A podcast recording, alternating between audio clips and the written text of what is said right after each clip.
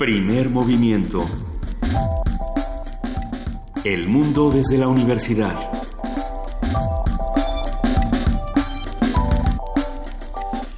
Muy buenos días, son las 7 de la mañana con 4 minutos de este lunes 7 de noviembre. Estamos aquí en Radio UNAM arrancando primer movimiento, querida Luisa Iglesias. Querido Benito Taibo, muy buenos días, muy buen día a todos los que nos escuchan. Saludamos, por supuesto, a nuestra querida jefa de información, Juana Inés de ESA. Buenos días, Juana Inés. ¿Cómo están? Buenos días. Bien, aquí estamos con muchas cosas que contar que han ocurrido el fin de semana, eh, pero fue si pareciera un fin de semana tranquilo y sin embargo no lo es. Se avecinan las elecciones eh, de Estados Unidos y sin duda noticia tras noticia tras noticia, que son como pequeñas bombas, ¿no? Pero ahí vamos. Por un lado, exoneraron a Hillary Clinton eh, del FBI. De, un poco demasiado tarde. Un poco, no, de, al contrario, un poco demasiado rápido.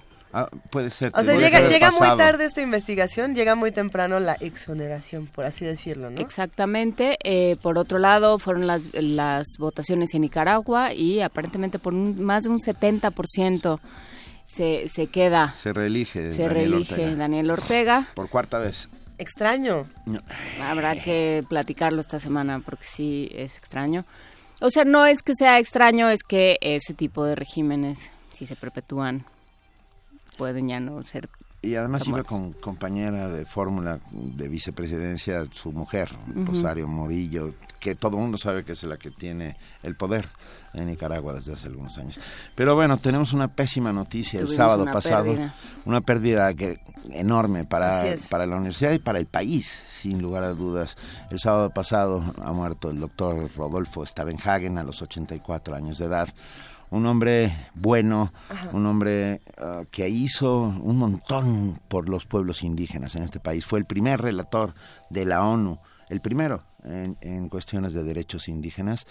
Ah, él dedicó su vida al estudio, al estudio y al trabajo con los pueblos indígenas y la verdad es que sí es una verdadera pena que, haya muerto. Y yo creo que eh, parte importante de su legado es la idea de que, eh, de que si la universidad no sirve para mejorar este país, entonces la universidad no sirve. Punto.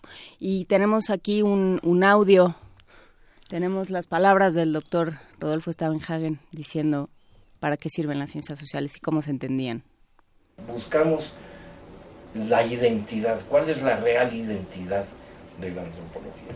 En el área que a mí me tocó en los últimos 50 años desde que era yo estudiante, que es la antropología social, aquí en México, cuando yo entré a estudiar antropología aquí en México, el gran reto era poner la, la ciencia antropológica al servicio de una causa social que en ese momento era la política estatal indigenista.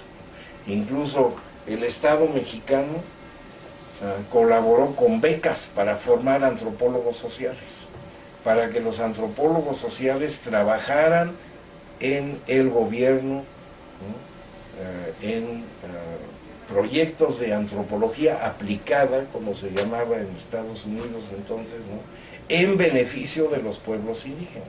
Entonces para nosotros era normal, estudiábamos antropología no para encerrarnos en ¿no? 10 años o 20 años en una comunidad indígena, luego sacar uno, dos o cinco libros o, seguir simplemente en el cubículo ¿no? académico, ah, sino veíamos una ciencia social comprometida. Y eso fue lo que hizo Ciencia Social Comprometida, creador de un montón de instituciones, del Colegio de Sociología, del Colegio de México, entre otras muchas cosas, dona sus, eh, su, enorme colección de arqueológica a la universidad. Usted puede verla, la colección Rodolfo Stavenhagen en el Centro Cultural Tlatelolco. Es de verdad una, una, una pérdida muy lamentable, triste. Desde aquí mandamos un enorme abrazo a sus hijas, Marina, Andrea, Yara y a su hijo, Gabriel. Ah, Así como todos los que aprendimos cosas de esta. No, bueno, y nos queda esa enseñanza, ¿no? Si las ciencias sociales no están puestas al servicio del país y toda la universidad. No sirven para nada. No sirven para nada. Un abrazo, Rodolfo Stavenhagen, esté donde esté. Venga. Oye, la hija de Gustavo Martín pregunta de que hoy de qué es día en primer movimiento. Así es que aviéntense el teaser rapidito, ah, muchachos. ¿Hoy, ah, ¿hoy qué habrá? Hoy es día de lo siguiente. Medio ambiente. Vamos a hablar de arquitectura y transformaciones. Una conversación con el maestro Marcos Mazari Iriart. Él es director de la Facultad de Arquitectura y presidente del Consejo Consultivo del MUCA-CU. Vamos a hablar también con Isaura González. Ella es académica de la facultad y curadora en jefe de esta exposición de la que vamos a charlar, además de premios y de muchas otras cosas. Participación del Casa del Lago, Julieta Jiménez Cacho, su directora habla sobre el festival En Contacto Contigo y el Flamenco. Vamos a tener en la participación, a ver, a ver, a ver, a ver, vamos a hablar de la conferencia internacional Anuyes, Anuyes, Anuyes 2016. Hablaremos con el doctor Roberto Villers, él es director general académico de la Asociación Nacional de Universidades e Instituciones de Educación Superior. en nuestra nota nacional, Anuyes. Anuyes, sí, es la, Asociación Nacional de Universidades y Instituciones de Educación Superior. Es que yo le decía, sí, pues sí, pues sí. Eh, en nuestra nota nacional, eh, el inminente fiscal anticorrupción. Un comentario del licenciado Eduardo Borges, director de Transparencia Mexicana, ONG. ¿Él no iba a ser el fiscal anticorrupción? No. ¿No le dijeron? Y él dijo que no quería. ¿No es esta? No, ¿verdad? Bueno, ahorita preguntamos. Le vamos a preguntar. Vamos a tener en nuestra nota internacional la ciencia para la paz. Vamos a hablar con Benjamín Ruiz Loyola, ustedes lo saben. Él es el químico de cabecera de primer movimiento. Y bueno, va a estar, va a estar interesante esta conversación. Él es profesor de la Facultad de Química de la UNAM. En la participación de la Dirección General de Publicaciones y Fomento Editorial de la UNAM, Camilo Ayala, jefe del Departamento de Contenidos Digitales y Proyectos Especiales, habla sobre el coloquio de ediciones especiales inusuales o de distribución particular y también habla del Día Nacional del Libro. Vamos a hablar en Poesía Necesaria con, es el turno de Juana Inés de esa. ¿Ya estás, Juana Inés? Eh, sí, estoy viendo. Estás viendo. Justo en este momento está revisando una antología de poemas muy interesante. No, estoy leyendo un artículo sobre adicción a Internet que viene en la Gaceta. ¿En la Gaceta? Sí. ¿Lo estás leyendo ah, desde Internet, Juana Inés? Ya salió la Gaceta. Ya salió la Gaceta. Usted ya la puede tener en cualquiera de sus facultades, escuelas, eh, y por supuesto, institutos. si usted es adicto a Internet, tiene la app.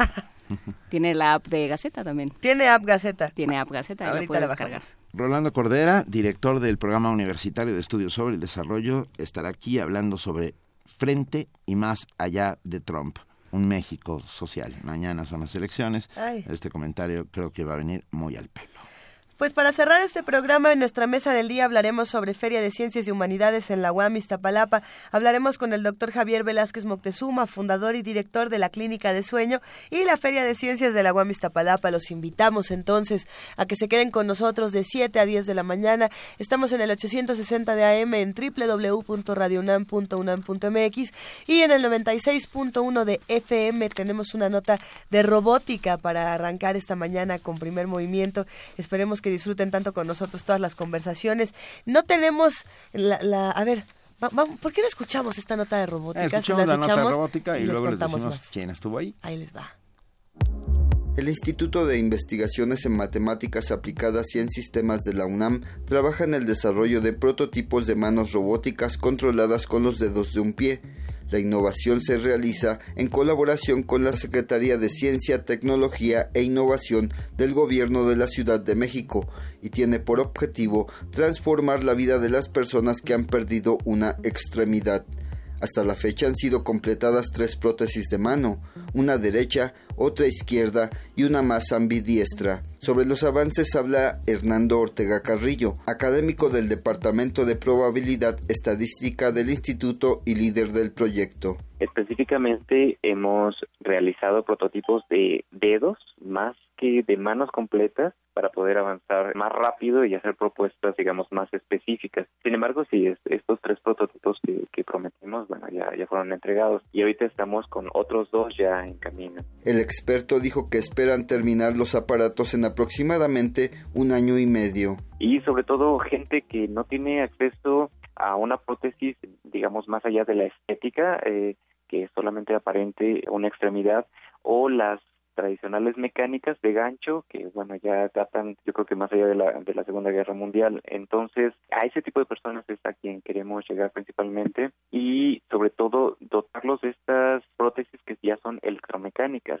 De alguna forma se van a ir integrando más a su cuerpo y van a dotar de eh, el beneficio de la movilidad eh, a través de su voluntad, digamos. Pues yo creo que sí va a haber bastantes beneficiados aquí en el Distrito Federal y en la República. Los investigadores universitarios trabajan para que estos dispositivos sean económicos y así puedan ser adquiridos por las dependencias de seguridad social y que los beneficios puedan alcanzar a las personas que más los necesitan. Estamos tratando de hacer que solamente sea con motores eléctricos, tratando de, hacerlo eh, nuevamente con este concepto que hemos desarrollado de, la plantilla para el pie y tratar de controlarla con, los dedos de los pies, pero, insisto, de tal forma que no tengamos que usar sensores o no sensores de los que se tengan que importar, ni circuitería, únicamente motores de DC que se pueden fabricar aquí en México a un precio muy económico y de tal forma que, se, que puedan soportar eh, la intemperie sin, ningún problema. el otro beneficio que se va a tener de, de, este, de estos modelos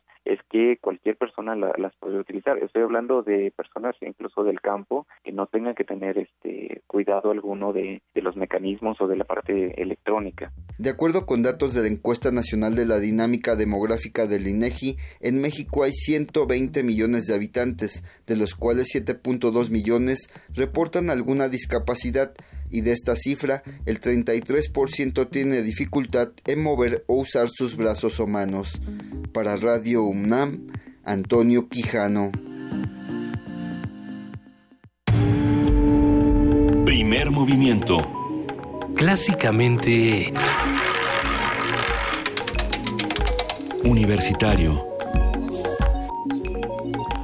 Muchísimas gracias a nuestro compañero Antonio Quijano por esta nota de, la mañana. Eh, de hecho, nosotros ahora tenemos, nada más de leer el título de la rola para niños, empecé a sentir una, una comezón en mi cerebro más allá de lo indecible. A ver. ¿Tú tuviste alguna vez? Nunca. pero por lo mismo, la imaginación me hace sentir piojos. Pero Piojos y Piojitos es el grupo. Peor tantito. Ah. Piojos y Piojitos canta y esta canción se llama La Bruja Tapita. Venga, niños, vámonos a la escuela con la Bruja Tapita.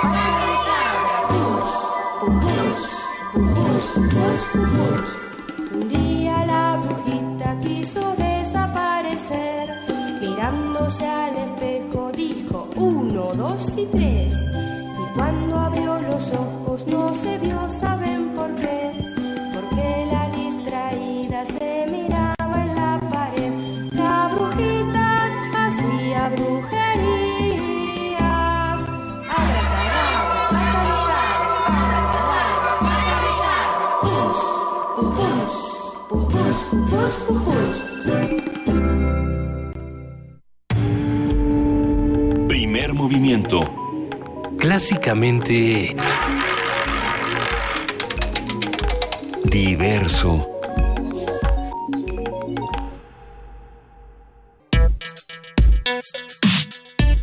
Lunes de Medio Ambiente. A partir de noviembre de este año y hasta marzo de 2017 se presenta el proyecto Escenarios de Transformación, Arquitectos UNAM 1969-2015, con el fin de reflexionar sobre la arquitectura y la forma en que se transforma, respondiendo no solo a la teoría, la estética o la técnica, sino también a asuntos políticos, sociales y económicos. Escenarios de Transformación, Arquitectos UNAM 1969-2015 muestra cómo la tecnología ha influenciado y determinado la práctica de la arquitectura. La Facultad de Arquitectura de la UNAM y el Museo Universitario de Ciencias y Arte Campus, MUNCA Campus, son las instituciones responsables de este proyecto, en el que será un recorrido a través de los eventos que han determinado el desarrollo de la arquitectura nacional, poniendo especial atención en el trabajo profesional de los egresados de la Facultad de Arquitectura. Hoy hablaremos sobre este proyecto, Escenarios de Transformación, Arquitectos UNAM 1969-2015, con el maestro Marcos Masari Iriart, director de la Facultad de Arquitectura, que está aquí con nosotros. Bienvenido, muchísimas gracias.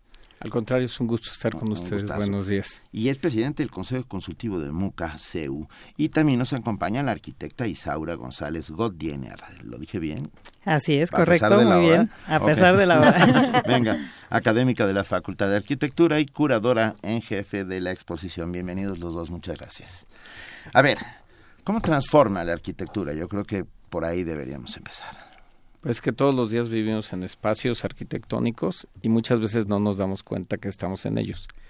Y en realidad lo que estamos buscando es hacer una reflexión sobre cómo los arquitectos servimos a la sociedad, pero finalmente cómo la sociedad también ha cambiado a través del tiempo y la arquitectura cambia para atender las demandas y la dinámica tanto de formas de vida, de espacios que se requieren, eh, dentro de la cotidianeidad, finalmente siempre están los arquitectos. Eh, la semana pasada tuvimos una mesa muy interesante con nuestros amigos de la Academia de San Carlos, si no me equivoco, donde hablábamos de cómo la arquitectura tenía un mensaje y cómo muchas veces no nos deteníamos a observar lo que los edificios nos querían decir y lo que las ciudades intercambiaban con, los que las habitaban. Y a mí esa reflexión me llamó mucho la atención eh, pensando en sí, los edificios tienen muchas cosas que decirnos, pero también modifican mucho los comportamientos de la sociedad y eso es algo que no vemos. ¿Ocurre Sí, totalmente ocurre. Mira, definitivamente la arquitectura puede incidir en la calidad de vida. Sí, eso es un factor fundamental y ahí es donde los arquitectos no debemos olvidar eso en ningún momento. Y desde la universidad, pues finalmente esa es nuestra misión principal al educar a los futuros arquitectos, ¿no? ¿Cuál es nuestro compromiso con la sociedad y cómo la arquitectura puede transformar en beneficio a la calidad de vida de la gente? Y a su vez cómo la gente se apropia de la arquitectura, se apropia de los espacios y en un momento dado hasta deja de ser eh, arquitectura de autor, se vuelve colectivo, ¿no? O sea, la gente muchas veces ni siquiera sabe quién hizo un edificio, pero se identifica con ese edificio, se lo apropia, eh, sabe que es parte de su vida, ya sea desde el ámbito público hasta el ámbito privado. O sea, realmente nuestra profesión incide en la calidad de vida de las personas.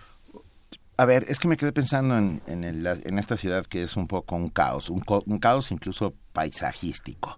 Ah, venimos de, de tiempos inmemoriales, todavía hay vestigios de ello.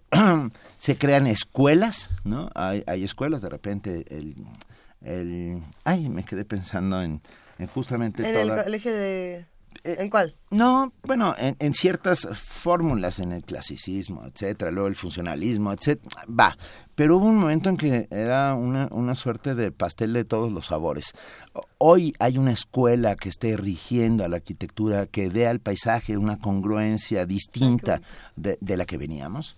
Es justo lo que queremos presentar. Eh porque la reflexión empieza desde nosotros formamos arquitectos, arquitectos paisajistas, urbanistas en la Facultad de Arquitectura, pero no solo es el trabajo que hacemos desde el punto de vista de la educación de los arquitectos, de su formación académica, sino el aspecto más importante, como acaba de decir Isaura, es dentro de las actividades cotidianas, no necesariamente identificamos al arquitecto, pero nos identificamos con la obra. O sea, vivimos en espacios eh, proyectados por arquitectos y que vienen en todos los géneros también. Esta es otra de las características que tiene la exposición, porque efectivamente presentamos eh, en realidad cómo la arquitectura de paisaje nace dentro de la arquitectura en este tiempo. Y presentamos, por ejemplo, también proyectos en donde nos involucramos con el patrimonio y la restauración y cómo convivimos con esta, eh, este pasado que tenemos, pero también a lo largo de este periodo se muestra cómo el país ha cambiado y la arquitectura va cambiando.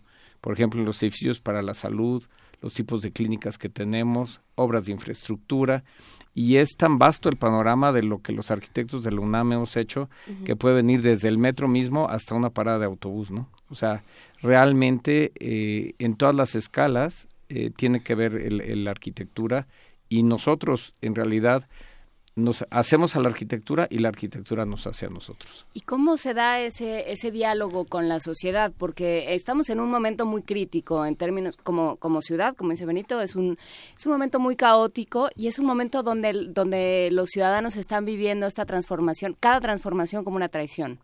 ¿no? Me están quitando esta torre que yo conocía, este, no voy a mencionar nombres, pero qué pena la de Teodoro González de León, pero la torre es espantosa. no voy a mencionar, pero sí.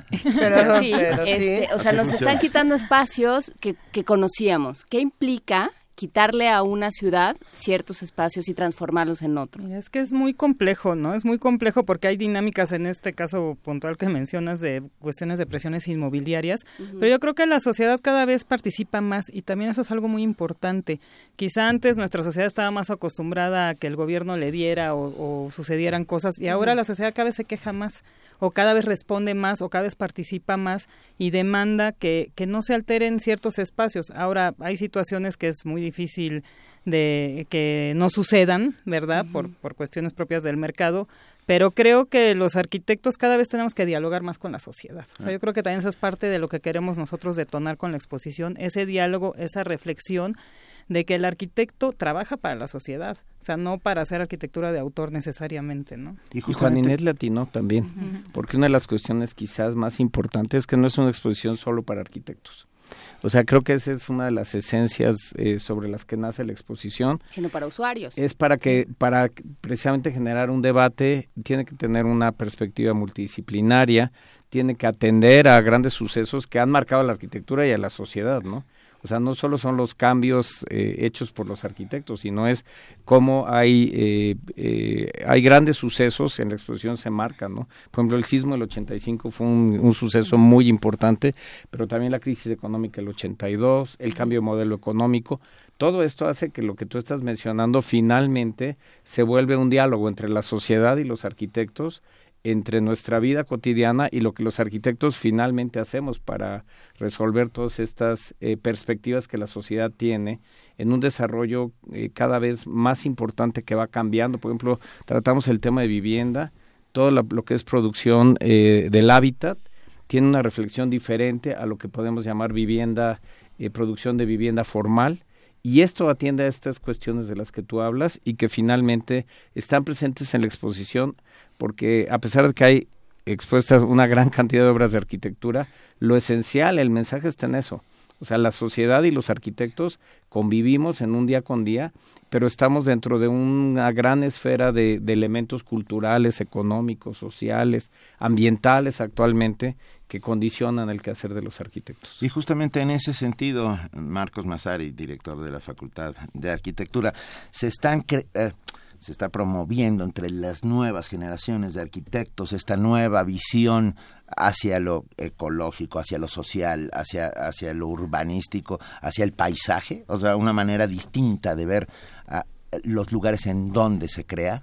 Exactamente, estamos trabajando en los nuevos planes de estudio que no es el tema de la exposición, pero lo que tú acabas, lo que tú acabas de mencionar es justamente es justamente la visión que tienen los nuevos planes de estudio. Mm. Tiene que ser una visión sistémica por un lado, una visión en donde no es la obra aislada, como decía hace un momento Isaura, no es la arquitectura de autor finalmente, es la arquitectura de la ciudad, es la arquitectura del sitio, es entender esta realidad en la que nos estamos moviendo, pero también queremos, eh, no habíamos hecho una expresión con estas características en donde en realidad seleccionamos solo arquitectos egresados de la UNAM y también algo muy importante es las generaciones que tenemos nosotros en este proyecto. O sea, eh, tratamos de hacer una lista hace un momento y ya no sabemos si son jóvenes, medianos, grandes, pero creo que es muy importante el hecho de que estamos eh, buscando justamente mostrar que se puede incidir en un en una obra muy específica o en una gran obra, ¿no?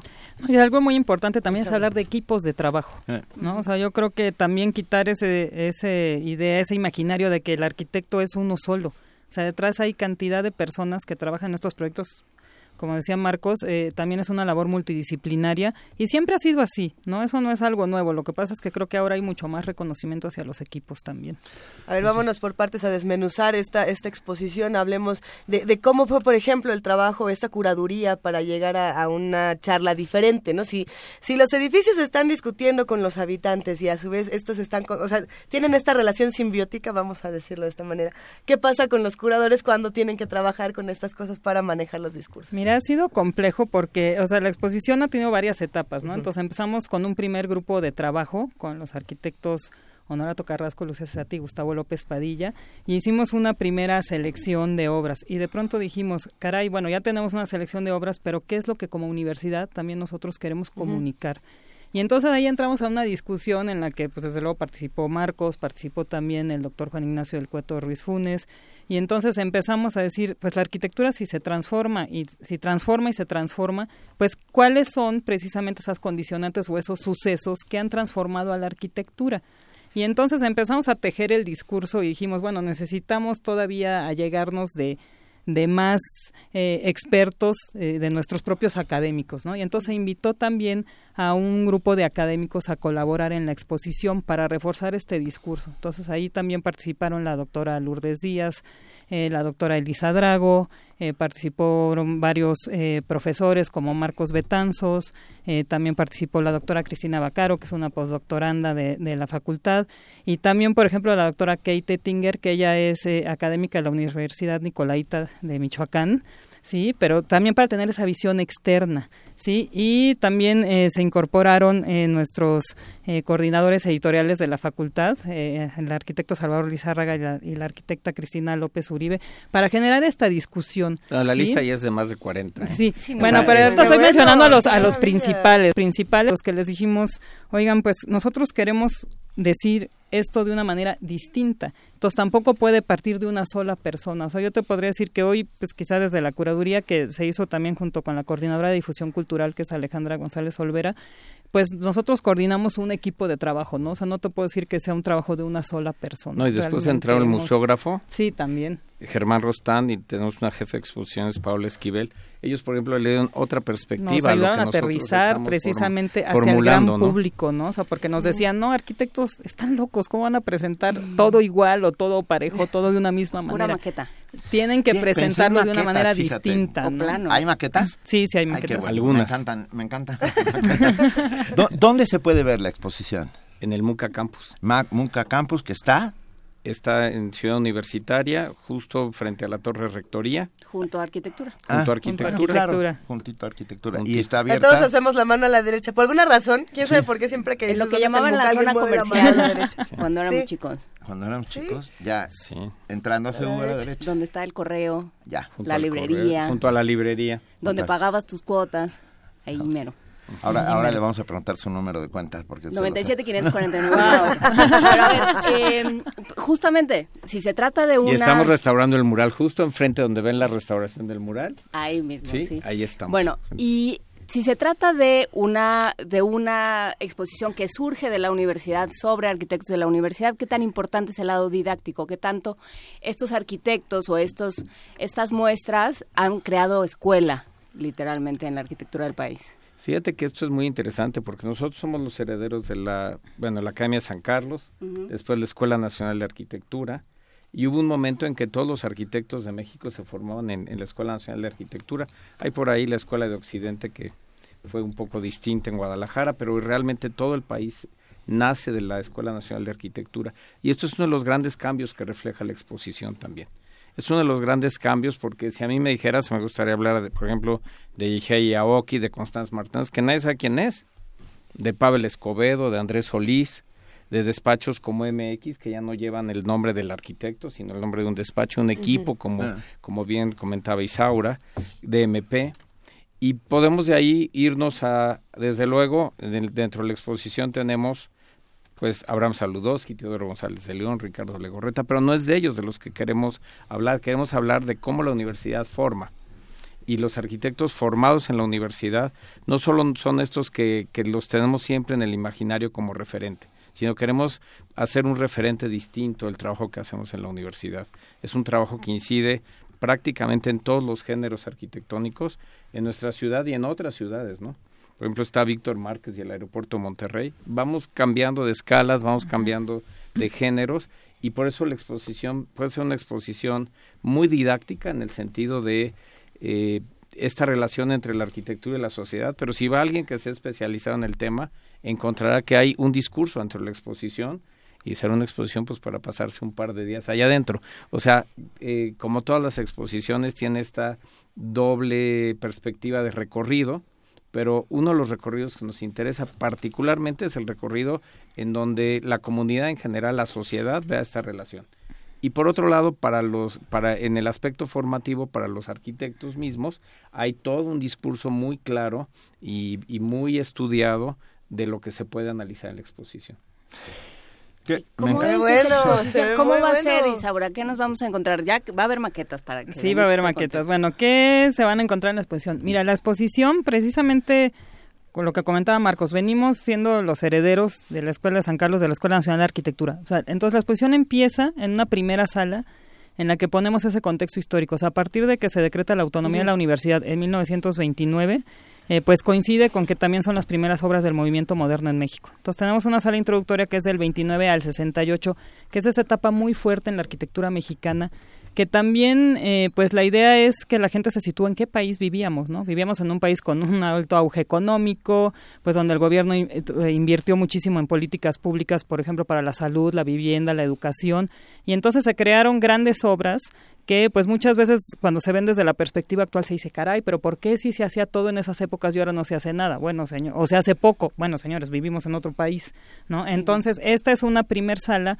que termina con el movimiento del 68 y las Olimpiadas, ¿sí? Como este gran punto de quiebre también en la historia de México y que incide en la arquitectura.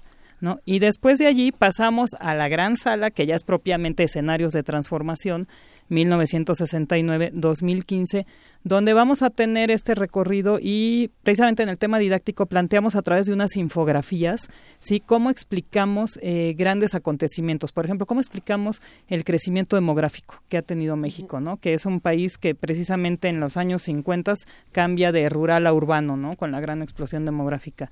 Eh, o cómo explicamos cómo incidió el sismo en, en nuestra profesión. Entonces ahí trabajamos con unos infografistas que nos ayudaron precisamente a aterrizar todo eso. O cómo explicas el cambio de modelo económico a los jóvenes, ¿no? ¿Cómo les explicas que eh, pues el arquitecto pasó de tener como principal cliente al Estado y ahora su principal cliente es la iniciativa privada, ¿no? Por ejemplo.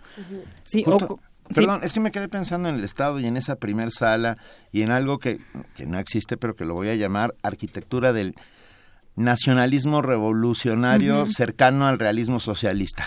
Sí. Ah, ¿No? Este- esta, estas este, piezas... Los multifamiliares. Los multifamiliares, por ejemplo, sí, exactamente. Pero hay de multifamiliares a multifamiliares. Sin lugar a dudas, porque Y también hay un cambio actualmente. Ahora pensamos en el espacio público antes del espacio privado. por ejemplo. Ah, Y este Ah, cambio es muy se da importante en dentro la de actualidad, se da dentro de la totalmente. exposición también. O sea, cómo hemos cambiado de mirar primero hacia el multifamiliar como el multifamiliar y ahora cómo vemos la relación con la sociedad. ¿no?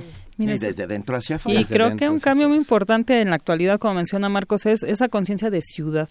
Sí, o sea, en la década de los 70s, 80 se pierde mucho la conciencia de ciudad por todos los temas que empieza a surgir la inseguridad y demás. Y entonces la arquitectura se encierra, ¿no? Y se crean muchos guetos también. Y ahora, eh, pues algo muy importante que también ha partido desde la universidad es toda esta concientización del valor del espacio público y de volver a retomar el espacio público para la ciudadanía, ¿no? Para la sociedad.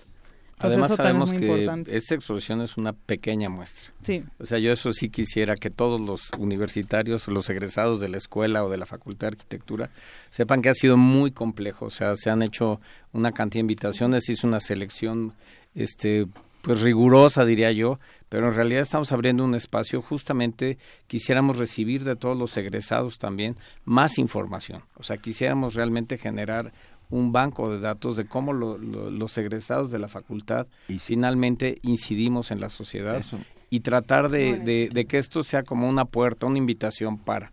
Porque ya están preguntando, José Armando pregunta que si la exposición es solo de egresados de arquitectura o va a haber egresados de paisaje, diseño industrial, de urbanismo. Porque Hay egresados de la Facultad de Arquitectura. Hay egresados de paisaje, sí, es una transición. Eh, urbanismo requiere un espacio distinto. Tomamos la decisión de, eh, en los años 60 y 70 se hacía urbanismo directamente, los arquitectos hacíamos urbanismo. Y hoy cre- creemos que es muy importante, el urbanismo tiene una- unas características distintas y no queremos confundir, sobre todo en el mensaje. El urbanismo requiere otra exposición distinta Y el diseño industrial y el también. diseño industrial también. Sí, hay, hay, por Es que ejemplo, es está Oscar. Hagerman, que no podemos separar el diseño industrial del- de la arquitectura, pero finalmente lo estamos eh, trabajando como arquitecto nada más, porque lo que, lo que sucede es que el- sí los arquitectos, y eso es otra de las cosas que han cambiado, hacíamos todas estas actividades porque al fin de cuentas éramos arquitectos. Hoy nos damos cuenta y la exposición lo que nos busca es como ubicarnos dentro de esta realidad nacional, del momento que estamos viviendo, pero sobre todo que se ve la transformación a través del tiempo. Mientras- Sí hay algunos elementos de, de urbanismo, pero en la en la primera sala como sí, para más en la primera sala que como comenta Marco se hacían los planes de desarrollo y demás por parte de los arquitectos, ¿no? Entonces realmente también creo que algo importante es que ya en la década de los ochentas es cuando se fundan estas licenciaturas en la facultad, ¿no? Entonces se crea la licenciatura en urbanismo, la licenciatura en arquitectura de paisaje. Entonces también eh, eso es algo muy importante, cómo la propia facultad a través de, de sus planes de estudio ha ido también dando esas respuestas, ¿no? Y es inacabable, o sea, nos podemos ir, yo te diría, a las especializaciones, que tampoco estamos adentrando en esos temas, porque hoy tenemos arquitectos que hacen interiores o que hacen iluminación, y si le seguimos, pues ya tenemos para hacer exposiciones de aquí a muchos años. Ah, qué bueno, ahí estaremos en La todas. demostración de que esta conversación está funcionando y que tiene un propósito es la respuesta de Perrito Flaco, que es- es- hace comunidad todos los días con nosotros, que dice, ¿por qué no estudiar arquitectura? Por fortuna podré ir a ver la exposición. Eh. Así es. invitadísimo a que vaya. Invitadísimos en, todos. en un recorrido a la línea de tiempo de todo lo que nos están comentando los radioescuchas, intenté recuperar algunos lugares que han generado controversia social o que han generado diferentes discusiones. Está el estacionamiento y la remodelación de la Cineteca, por ejemplo, de la Ciudad de México. No, no, no sé si sean de otros espacios. El corredor Chapultepec. Que ese es otro espacio. Y estaban hablando de los trabajos de Sebastián, pero yo no sé si los trabajos de Sebastián de, como arquitecto y como escultor cuentan o no para este tipo de, de discusiones. Y no sé si se refieren al caballito o si se refieren Al águila. Y a los otros No, el- 64. El, guerrero era de Sebastián también. Ah, el Chimali. Este, Dios de mi vida. El sí. que era gigantesco y que estaba... Es gigantesco, ahí sigue. Es- ahí sigue, ok. Esto, estas discusiones, estas tres, por ejemplo, que Pero acaba de afectan el recuperar. paisaje. Mira, lo que Afecta el queremos es son- abrir la discusión. O sea, obviamente en la exposición estamos mostrando únicamente obra construida. Desde luego hay también casos polémicos. Por citarte, el- bueno, lo que tú cuentas de la Cineteca está el proyecto original, que es de Manuel Rocha. Sí. Porque la intervención es de un arquitecto que no es egresado de la facultad, ¿no? Pero en el debate es donde sí podemos abrir, ¿no? Entonces vamos a tener además una serie de eventos eh, paralelos a la exposición. O sea, la exposición es como la columna vertebral de un programa académico, ¿sí? Que vamos a tener además un catálogo, ¿sí? Que se va, eh, se está terminando de, de cose- cocinar, digamos, así. por la complejidad Eh, por esto la de la que yo complejidad hablaba, de lo que mismo. Es imposible invitar a todos. Vamos a tener eh, un evento académico más cercano al cierre de la exposición, digamos para ahí de febrero o marzo. También estamos preparando una serie educativa con la CUAED, con la Coordinación Universitaria de Educación a Distancia, que también se transmitirá para el mes de febrero. Entonces, ahí es donde se abre la discusión, porque desde luego, como te comento, sería inacabable. Entonces, lo que nosotros queremos es, bueno, aquí está esta serie de proyectos o de obras que han hecho nuestros arquitectos egresados, detonemos la discusión y reflexionemos juntos, ¿no? Y juntos. expositivamente, en vez de tener bancas para sentarse, tenemos un foro. En realidad tenemos un graderío con la intención de que realmente sea permanente el debate dentro de la Ah, exposición. Está buenísimo. ¿Desde cuándo Buenísimo. podemos verla? Desde mañana a la una de la tarde. Eh, mañana a la una de la tarde en el MUCA, ah, bueno, eh, en el MUCA CU, MUCA Campus, pues, ahí se puede ver. ¿De qué hora a qué hora? Toda- De las 10 a las 6 todos de los 10 días. de la mañana a 6 de la Y a mañana. todos los que no hayan ido a domingo, Ciudad. Universitaria durante De mucho tiempo, ahí empieza la exposición. en la misma Ciudad Universitaria. Les manda un saludo, arquitectos. Les manda un saludo Marta Pérez de Sedubi, Ah, muy bien. ¿Qué? Saludos de regreso. Que nos anda escuchando. que nos has- que- Que está- está escuchando todo lo que decimos del espacio público. Sí, por eso, por eso mandó ese el sal salud. Ah, nos parece interesantísimo, importantísimo ver cómo vamos cambiando y cómo va cambiando nuestro entorno y cómo, por supuesto, la incidencia de la arquitectura es privilegiada en este sentido. Ah, nos da mucho gusto que estén esta mañana con nosotros. Vamos a ir todos a ver escenarios de transformación, Arquitectos UNAM 1969-2015. Y ahí estaremos. Y ahí Muchísimas estaremos. Y- gracias. Y, le entramos a las discusiones y estos micrófonos están abiertos para ustedes. Estaría No, bueno saber qué, ¿eh? se- qué discusiones se generan. No, fantástico. De hecho, nos Nos gustará contarán. invitarlos ya cuando vayamos a tener el evento académico, pues, y es más, si un día van a hacer un recorrido por allá, estaría Ah, genial, ¿no? Y una vez que terminen de micrófonos al de publicaciones, que nos traigan el catálogo también. Por supuesto. Cuenten con ello. Cuenten con ello. Isaura González, un placer, Pues, muchísimas Mayara. gracias, mil gracias, maestro Marcos Mazari. Para nosotros ha sido un verdadero placer y nos escuchamos muy pronto y nos vemos en esta cabina muy pronto. Muchas, Muchas gracias a Muchas ustedes. gracias a ustedes. Gracias. Vamos a escuchar música en este momento, vamos a escuchar A de- Diego El Cigala. ¿Qué ¿Hay nada más? No, hay nada más. Hay Nada más. para dejarlo. Serie de la serie Espíritu Flamenco, Diego El Cigala.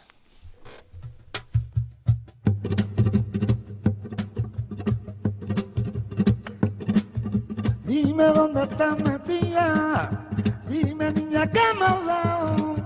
Ando solo por el mundo, por tu cariño embrujado. Dime dónde estás metida, dime niña que me has. Por tu cariño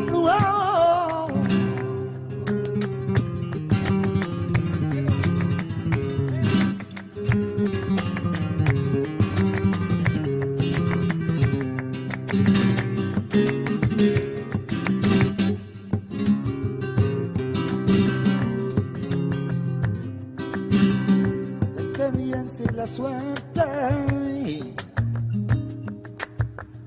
se pelearon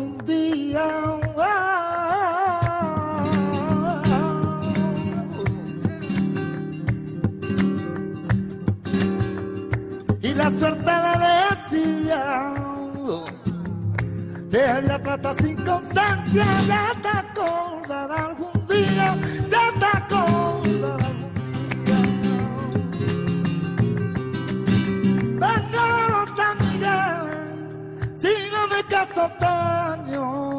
caso el año que viene.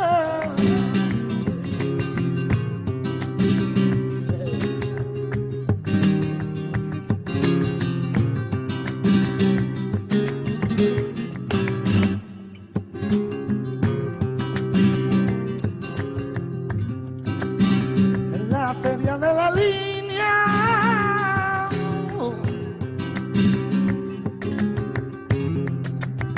En la feria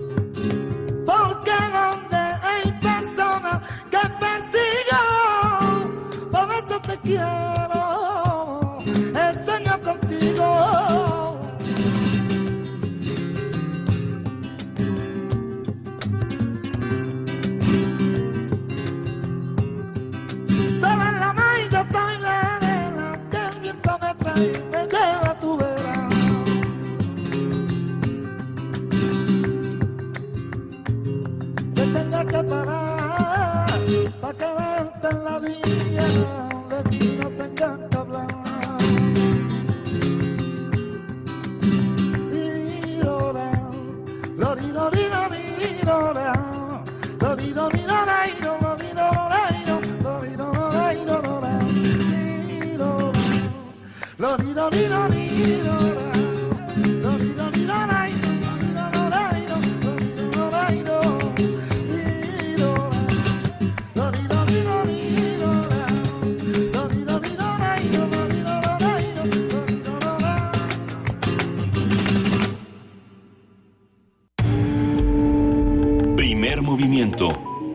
Clásicamente... Diverso. De la mañana con 48 minutos. Muchísimas gracias a todos los que nos han escrito. Hay, de todos los tipos de comentarios, olores, colores y sabores en sus tweets, en Facebook y en el 55 36 43 39. Poco a poco iremos respondiéndolos. De, de, no, no podemos responderlos absolutamente todos, pero sí este, podemos dar respuesta a sus preguntas. Vamos a subir, por supuesto, el cartel de la exposición. De hecho, Vania Anucci ya lo subió a redes sociales, hasta me hizo la cara de que, que ya, ya está ahí, ya está ahí el cartel. Y quien también ya está con nosotros en la línea de primer movimiento de Radio UNAM es Julieta Jiménez Cacho. Ustedes lo saben, ella es la directora de Casa del Lago y nos va a hablar sobre el festival En Contacto Contigo y el flamenco. Digo, no por nada nos echamos un flamenco ahorita, querida Juana Inés. Exactamente, pero ya estás ahí, Julieta, ¿cómo estás? Aquí estoy, muy buenos días, Juana Inés, Luisa, Benito. Qué gusto escucharte, querida Julieta. Cuéntanos cómo Igualmente. va todo. Bueno, pues vamos muy bien y qué gusto haber oído este flamenco que como decías hay muchas opiniones muy diversas seguro. Hay sé que hay gente que no le gusta el flamenco y yo me sorprendo. Pero bueno este este fin de semana como ustedes decían vamos a tener dos intensos días porque eh, vamos a tener la presencia flamenca que tenemos anualmente con dos grupos que vienen de España y también coincide con el festival en contacto contigo. Eh, seguramente ustedes han con, con, comentado en primer movimiento lo que es el programa de en contacto contigo de la Coordinación de Difusión Cultural. Así es. Sí. Cuyo objetivo es involucrar a los estudiantes de la UNAM en actividades artísticas, acercarlos que, al arte. Y que la cantidad de estudiantes que ha logrado eh, uni, unir en, en, este proyecto es, es, avasalladora. Me parece que son muchísimos los que se han acercado en contacto contigo. Son muchísimos, son varias decenas uh -huh. de miles. No, no sé yo la cantidad porque no estoy directamente en ello, pero sí. Pero me gustaría rápidamente ubicarnos, ¿no? Cómo uh -huh, funciona claro. este programa.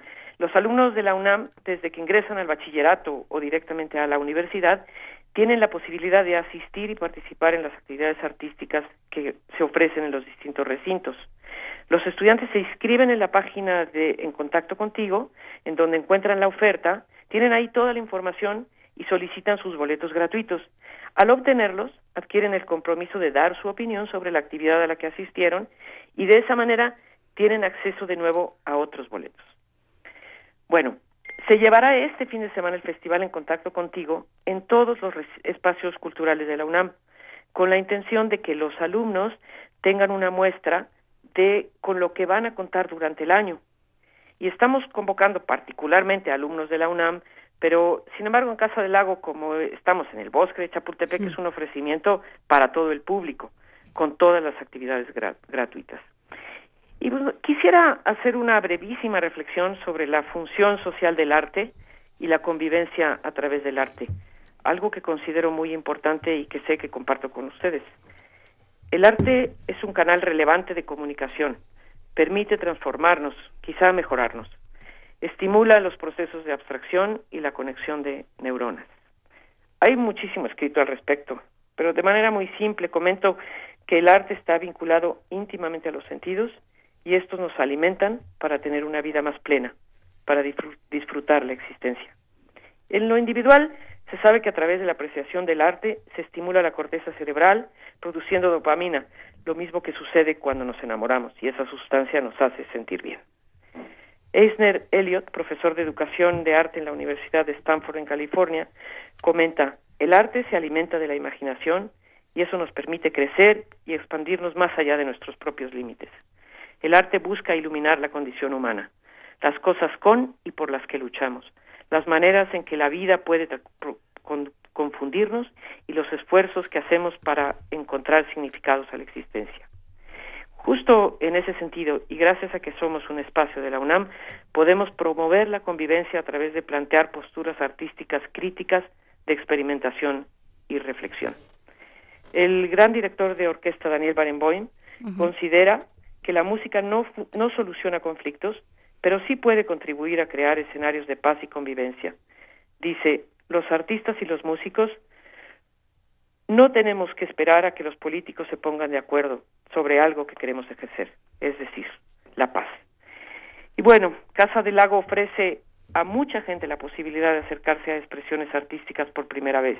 En ocasiones porque la gente va de paseo y se topa con una exposición que le cuestiona y con suerte tiene también contacto con uno de los mediadores o escucha algo en el espacio sonoro. Considero que tenemos un espacio de privilegio y una gran responsabilidad. Así que este fin de semana, sábado 12 y domingo 13, serán intensos y festivos. Tenemos cinco exposiciones que ofrecemos que plantean temas muy relevantes como la alimentación y la producción de alimentos, el sistema financiero, la seguridad y la inseguridad y una reflexión sobre el entorno, el paisaje mismo del bosque a través de una serie de pinturas en los jardines. Vamos a tener visitas con comentarios por parte de artistas, de curadores eh, y con la ayuda de jóvenes mediadores. También tendremos sesiones de escucha en el espacio sonoro, que justamente ayer eh, arrancamos con una pieza que se llama Aire del grupo Interspecific, que es muy interesante porque transforma la información que la Semarnat emite sobre la contaminación del aire en sonidos. Está buenísimo y es Ah, eh, continuo. Eh, contaremos con talleres de dos horas, por ejemplo, de artes visuales sobre iluminación, ilustración, acuarela, uno sobre teoría del ritmo, para explorar la percepción que ayuda a fusionar el sonido con las emociones y nos hace mover hacia el ritmo. También un taller de movilidad, de mecánica básica para bicicletas. Dos espectáculos de flamenco con cante, toque y baile de la compañía José Maldonado y la compañía Bojidanza, además de dos clases magistrales de flamenco, de flamenco que en sí mismo son espectáculos para el público. Una es entendimiento del cante en un determinado palo de flamenco y la otra es del flamenco a la danza contemporánea. Gran variedad de cosas, porque también será música de cámara con Victoria Orti al violín y María Teresa Frank, recientemente eh, eh, elegida directora de la Facultad de Música. Tendremos son jarocho con el grupo Roble Roble de Agua, varias películas, eh, una sobre eh, Be- Bering que se llama de Lourdes Grobet, sobre la cotidianidad desconocida de los habitantes del estrecho de Bering. Tenemos el resultado de una competencia de jóvenes cineastas, Action for Climate, la presentación de un libro Estrellas Eléctricas, poemas vanguardistas de Latinoamérica. En fin, por ahí la cosa. No, bueno, de todo. Si uno puede aprender a, a palmear y a cambiar la, la cadena Mientras de la cruzas- bici. Mientras cruzas el estrecho de Bering. Mientras cruces el estrecho de Bering, claramente se está ampliando la oferta brutalmente en la Está Casa del Lago. ¿verdad? Está padrísimo. Así que, bueno, me permiten terminar con unas palabras que dijo Alberto Castro Leñero, el artista que el jueves pasado le rindieron un homenaje en Bellas Artes. Por supuesto. Por supuesto. Frente a la situación que vive el país y el mundo, de violencia, de injusticia, de desaparecidos, de desequilibrio económico, de desplazamientos humanos, de ingobernabilidad, la industria del dolor y el terror, el cambio de paradigmas de sectores de la sociedad que se fragmentan, no nos queda más que contraponer la creación a la muerte, creer que el arte y la creatividad en todos los campos puede ofrecer alternativas en dirección a la libertad, el placer, el derecho de pensar y disentir, hacer sentido de pertenencia y solidaridad y ayudarnos a recordar nuestra humanidad compartida. Venga. Qué padre, ¿verdad? Siempre la creación sobre la muerte. Muchísimas gracias, Julieta Jiménez Cacho, por esta conversación. Muchas gracias a ustedes, que tengan una buena semana. Igual un Buena abrazote, Julieta. Gracias, hasta luego. Hasta Venga, luego. tenemos una nota con la cual ya nos vamos con ella a nuestro corte de las 8 de la mañana. Investigadores de la UNAM eh, pro- promueven un proyecto para desarrollar el Centro de Transferencia Tecnológica de Gasificación de Biomasa en la planta de composta de Ciudad Universitaria. Nuestro compañero Antonio Quijano preparó la siguiente nota donde entenderemos bien lo que acabo de decir.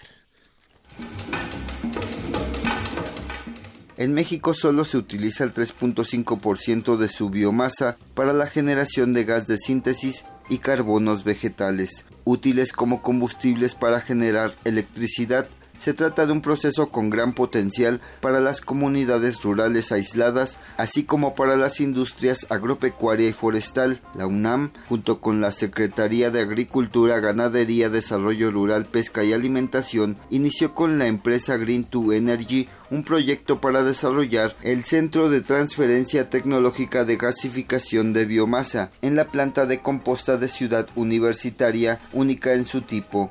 El objetivo es innovar y transferir tecnología para utilizar los restos de biomasa de los campos y bosques como una fuente de energía sustentable. Se calcula que una tonelada de biomasa genera 960 kilowatts eléctricos por hora, explica el doctor Luis Álvarez y Casa, director de la Facultad de Ingeniería. ¿En qué consiste la gasificación?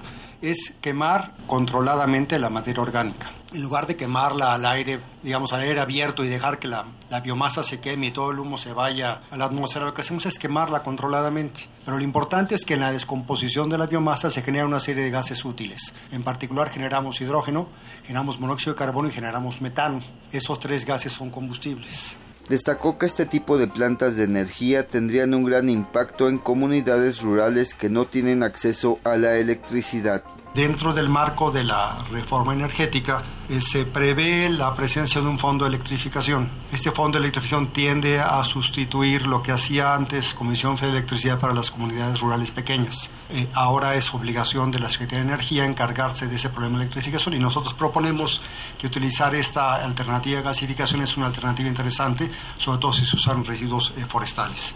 Por su parte, Jesús Arroyo, director general de Fibras Naturales y Biocombustibles de la Zagarpa, señaló que 10 diferentes tipos de biomasa se encuentran en evaluación. Y la idea es precisamente esa, que todo este tipo de biomasa que existe en el país la podamos utilizar. La estamos desperdiciando, la estamos subutilizando y es necesario que la pueda, se pueda utilizar con dos objetivos fundamentales. Primero, aprovechar la reforma energética en el sentido de que se puede generar energía, ya sea nosotros trabajamos no solo para producir energía eléctrica eh, en, ese, en, este sentido con las biomasas, sino también estamos trabajando para producir eh, eh, combustibles afines al medio ambiente. Estamos trabajando con el tema de caña de azúcar, super sorgo, sorgo dulce para producir etanol y las biomasas que también se utilizarán aquí, que es la de jatrofa y liguerilla para producir aceite de ricino o aceite de jatrofa, para producir biodiesel y llegar también a la producción de la bioturbocina. En el caso del maíz, el olote es muy rentable, pues una tonelada de ese desecho vale 4.983 pesos en gasolina, mientras que la tonelada en grano se paga actualmente en 2.500 pesos. Para Radio UNAM, Antonio Quijano.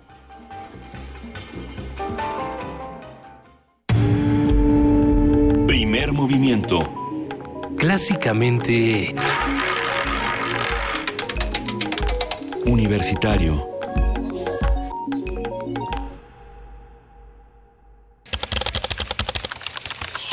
informativo. La UNAM. Los cuestionamientos sobre el proceso electoral en Nicaragua son un intento por deslegitimar al gobierno sandinista, afirmó Adalberto Santana, exdirector e integrante del Centro de Investigaciones sobre América Latina y el Caribe de la UNAM. Es un proceso que también desde distintas fuerzas externas contrarias a la estabilidad de Nicaragua buscan deslegitimar ese proceso en el marco de una situación que en América Latina hemos conocido como los llamados golpes suaves o golpes blandos que se han realizado en el caso de Brasil, en el caso de Paraguay o en el caso de, Honduras. Así que vamos a ver cuáles son las perspectivas de Nicaragua, pero todo apunta que haya un amplio consenso en legitimar al gobierno del presidente Daniel Ortega. Por sus investigaciones vinculadas a enfermedades porcinas, Yasmín de la Luz Armendaris y Diego Raúl Hidalgo Lara, alumnos de la Facultad de Medicina Veterinaria y Zootecnia del UNAM, fueron reconocidos en el Congreso Nacional de la Asociación Mexicana de Veterinarios Especialistas en Cerdos 2016. Nacional. Roberto Campa, subsecretario de Derechos Humanos, rechazó hacer mal uso de los recursos públicos, como lo denunció Susana Pedrosa, integrante de la Comisión Ejecutiva de Atención a Víctimas.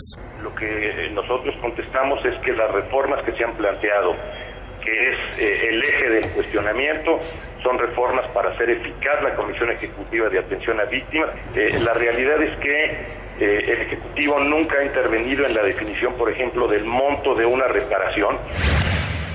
Por su parte, Julio Hernández Barros, presidente de la Comisión Ejecutiva de Atención a Víctimas, lamentó la salida de Pedrosa, quien presentó su renuncia con carácter de irrevocable a través de Twitter. Manifestamos que, lo lamentamos realmente porque sus aportaciones en estos tres años de la comisión pues han sido fundamentales, han sido aportaciones serias y profundas y, realmente pues vemos con, tristeza su, salida de la comisión.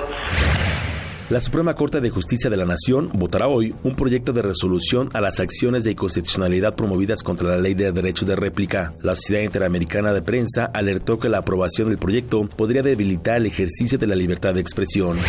Un sondeo del diario Universal reveló que la panista Margarita Zavala encabeza con 30% la intención de voto rumbo a la elección presidencial de 2018. El líder nacional de Morena, Andrés Manuel López Obrador, tiene el 25% y el secretario de Gobernación, Miguel Ángel Osorio Chong, el 16%. Economía y finanzas. A un día de las elecciones presidenciales en Estados Unidos, las encuestas y escenarios de analistas señalan que Hillary Clinton obtendrá el triunfo. Esta percepción se fortaleció tras la exoneración de la demócrata por el FBI. Tras conocerse estos resultados, el peso obtuvo una ganancia frente al dólar y llegó a cotizarse hasta en 18,58 en operaciones interbancarias. Internacional. Miles de surcoreanos marcharon en las calles de Seúl para protestar contra la presidenta Park Geun-hye, cuyo gobierno ha sido vinculado en casos de corrupción. Habla Jung Ki-sha, manifestante. Debemos tener la oportunidad de esta crisis para que la sociedad dentro de la democracia de Corea del Sur sea más madura y avanzada. La ministra de Relaciones Exteriores de Venezuela, Delcy Rodríguez, aseguró que la ONU reconoce el modelo de su país en materia de derechos humanos. Ahí está el modelo de derechos humanos durante la revolución bolivariana. Y en momentos de desestabilización, cuando se pretende el derrocamiento del gobierno del presidente Maduro, cuando se atenta contra las mujeres, los niños, los hombres, las personas y los adultos mayores en Venezuela, cuando se atenta contra nuestro pueblo, ahí está el pueblo de Venezuela resistiendo y mostrándole al mundo que sí es posible, que nosotros podemos avanzar incluso en medio de esta feroz guerra económica.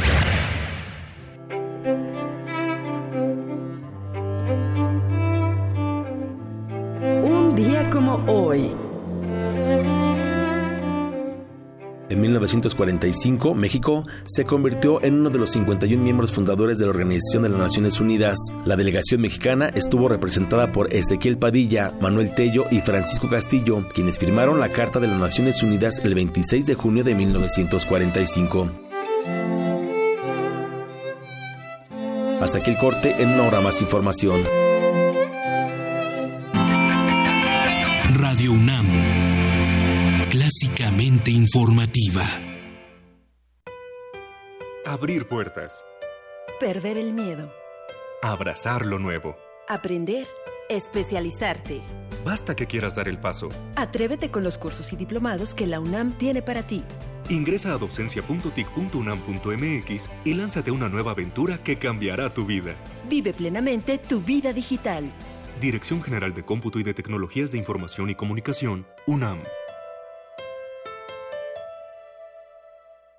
Habla Andrés Manuel López Obrador, presidente nacional de Morena. Se pasan, usan dinero para comprar lealtades y engañan, compran votos, trafican con la pobreza de la gente. Y por eso pueden postular a una vaca o a un burro y gana la vaca o gana el burro. Y son lo mismo, fulanos y menganos, puercos y cochinos, cerdos y marranos. Pero pronto, muy pronto, habrá una rebelión en la granja, pacífica, y se acabará con la corrupción y la violencia. Tendremos producción, trabajo y bienestar para todos. Morena es la esperanza de México.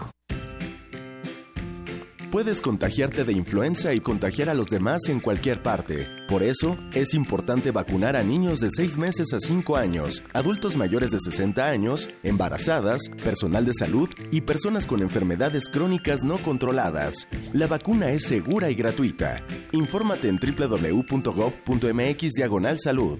Secretaría de Salud. Este programa es público, ajeno a cualquier partido político. Queda prohibido el uso para fines distintos a los establecidos en el programa.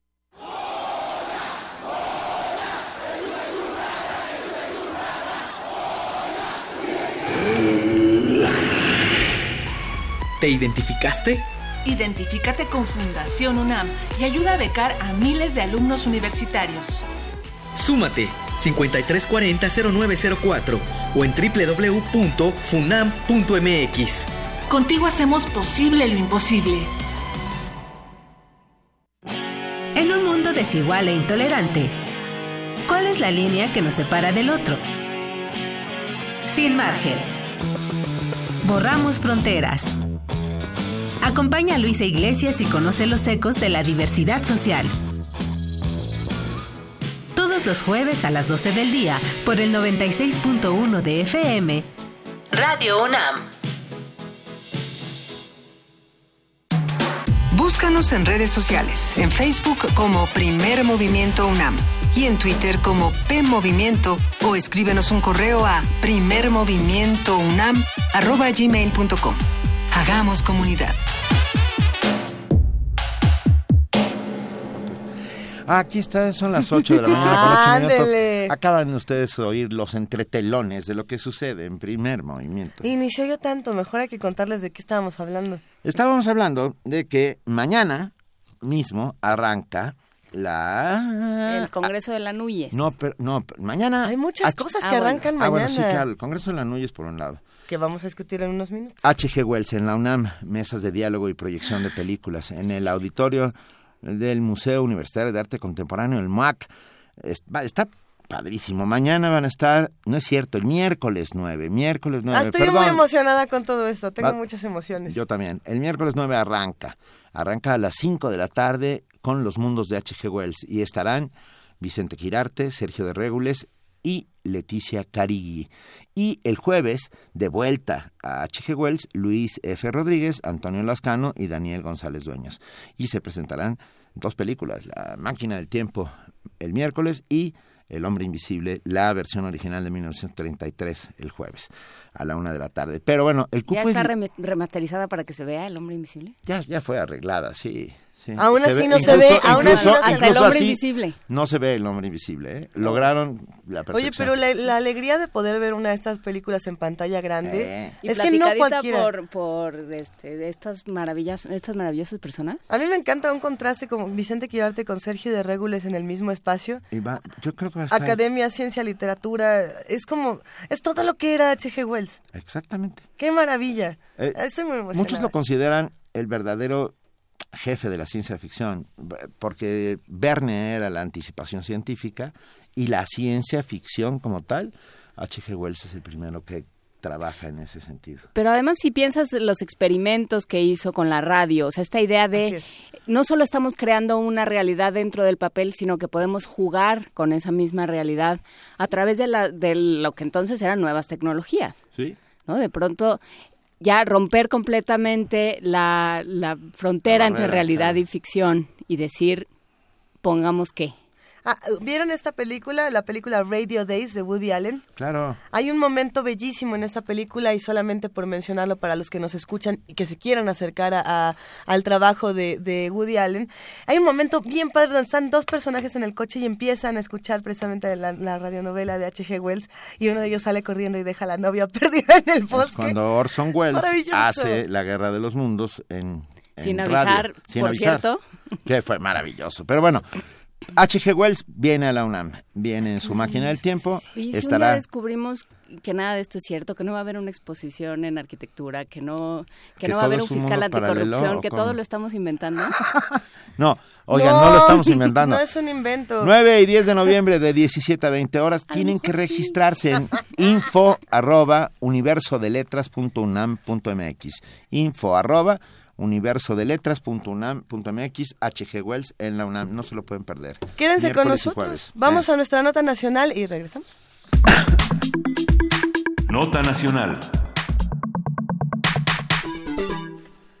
Héctor Yunes Landa, presidente de la Comisión de Anticorrupción y Participación Ciudadana del Senado, afirmó que el Sistema Nacional Anticorrupción quedará constituido para el 19 de julio de 2017.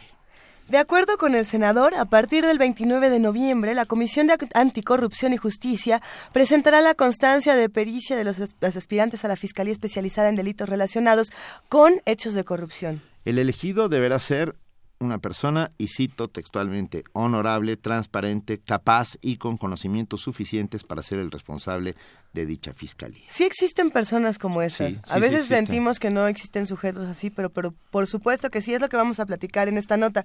A ver, Yunes Landa convocó universidades públicas y privadas, institutos de investigación, asociaciones civiles, organizaciones no gubernamentales y otros organismos a proponer a los candidatos. Haremos un análisis del escenario que se plantea para la elección de este fiscal anticorrupción, los pasos a seguir y el papel que debe desarrollar la sociedad civil en torno a esta figura.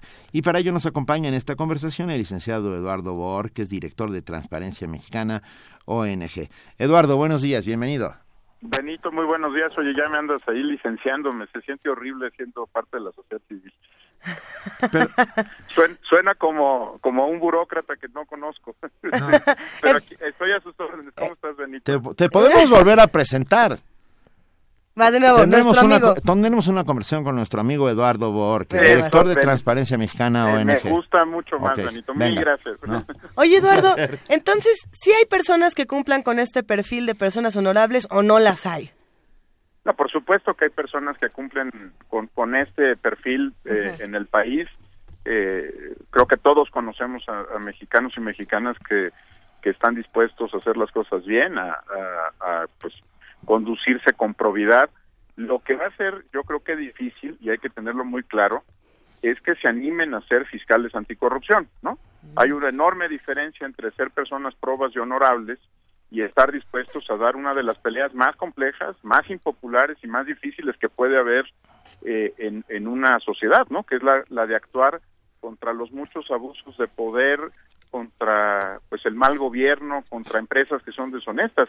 Eh, la verdad es que esta persona que estará solamente designada por un periodo de transición, porque así lo marca la ley, será mientras exista la PGR fiscal anticorrupción, esta persona tendrá que enfrentar pues la, la enorme presión social de ver los casos de Duarte, primero con en Veracruz, de Duarte ahora, que también se ha iniciado en el caso de Chihuahua, muy probablemente de Borges, el caso de Padres, el caso del exgobernador Medina, en fin, este, más allá de su probidad y de su integridad personal, pues va, va a ser una persona que tenga un enorme valor, porque popular no va a ser, ¿no? Va, va a tener que enfrentar intereses sumamente complejos.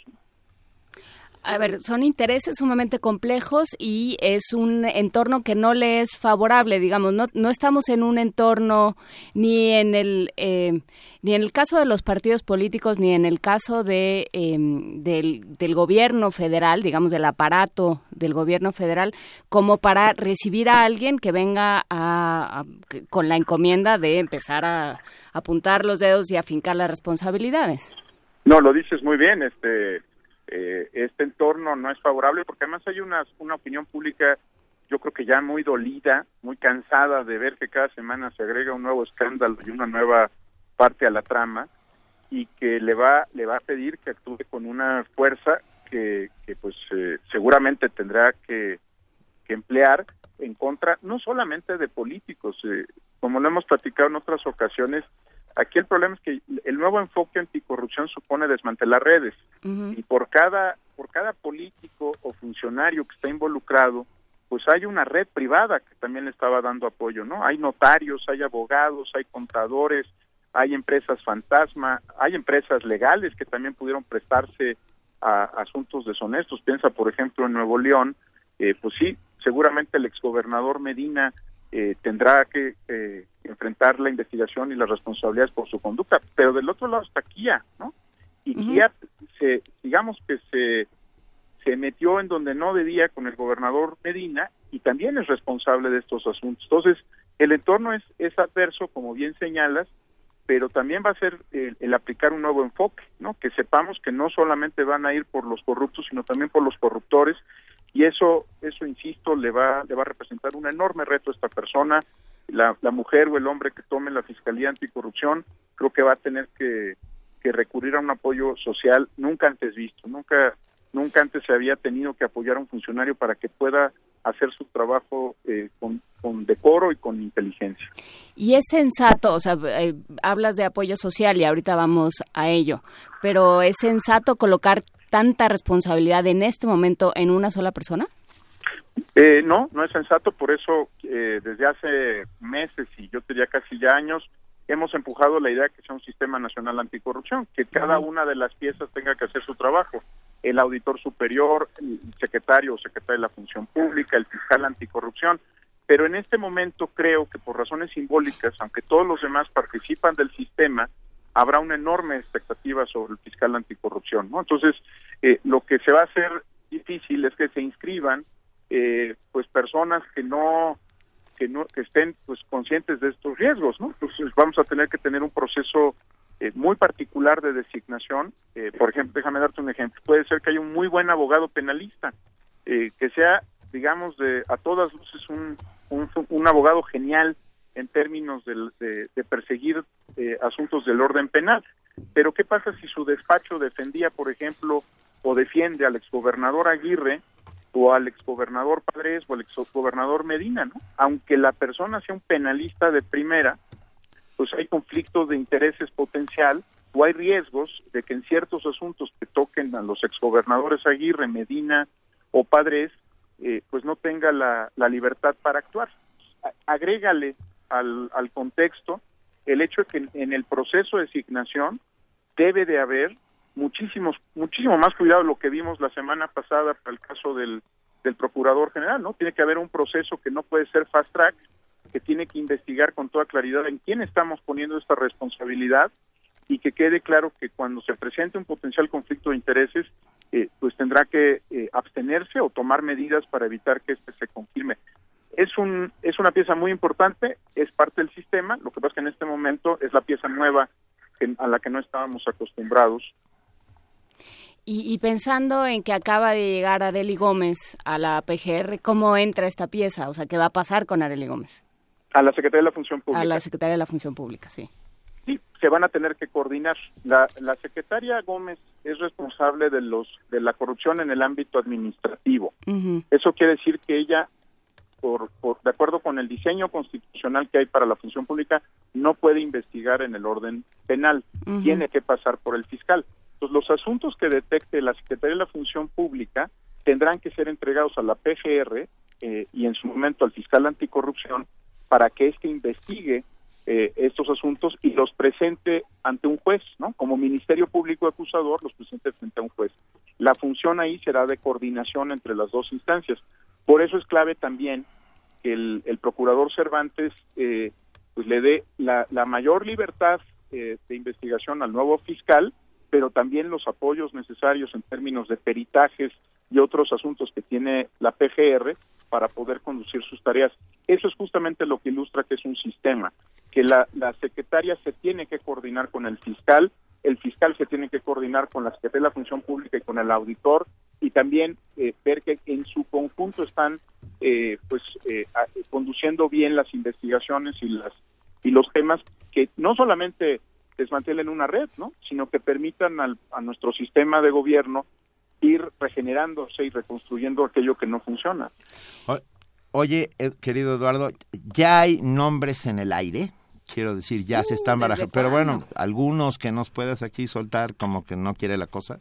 Fíjate que me encantaría que hubiera nombres, este, eh, Benito, te lo digo en serio porque sería muy importante que la opinión pública empezara a escudriñar, ¿no? Sobre la trayectoria de estas personas, ver quiénes son, si están en la en la parte académica, si vienen más de la parte penal, pero no no por no creo que por secretismo, sino sencillamente porque no se han postulado las personas, eh, no creo que haya suficientes nombres. Los nombres que están en la a disposición de la opinión pública son los de un intento anterior por nombrar un fiscal, ¿no?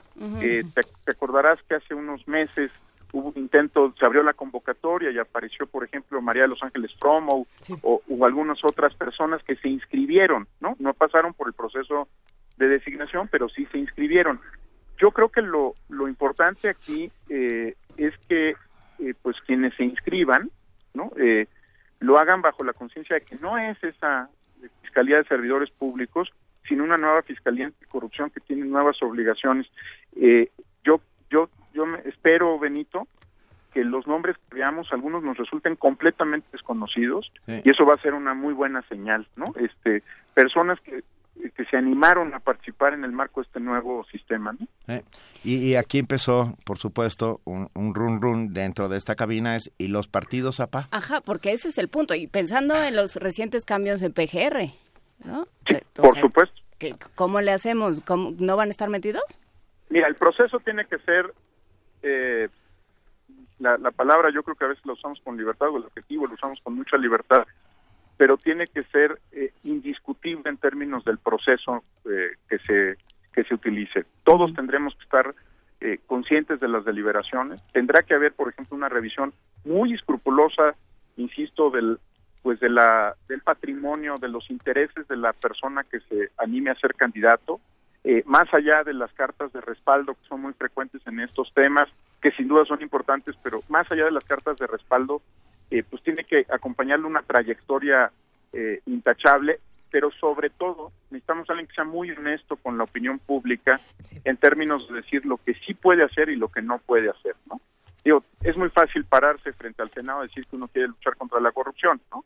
Eh, en una presencia pública, es muy sencillo. La pregunta aquí son los cómo, ¿no? Cómo se va a coordinar con, con la Secretaría de la Función Pública, cómo se va a coordinar con el auditor superior, qué sí puede hacer en 18 meses, qué no puede hacer. Y creo que inusualmente lo que vamos a tener que premiar como sociedad, y espero que los legisladores también, como parte del proceso, no es la, eh, permítame decirlo así, no es la valentía o el arrojo, sino la sensatez, ¿no? Que sea una persona que le hable con verdad a la opinión pública y le diga lo que sí puede y lo que no puede hacer en un periodo tan limitado para una nueva fiscalía anticorrupción. ¿Y vamos a estar de acuerdo con todo lo que no se puede hacer?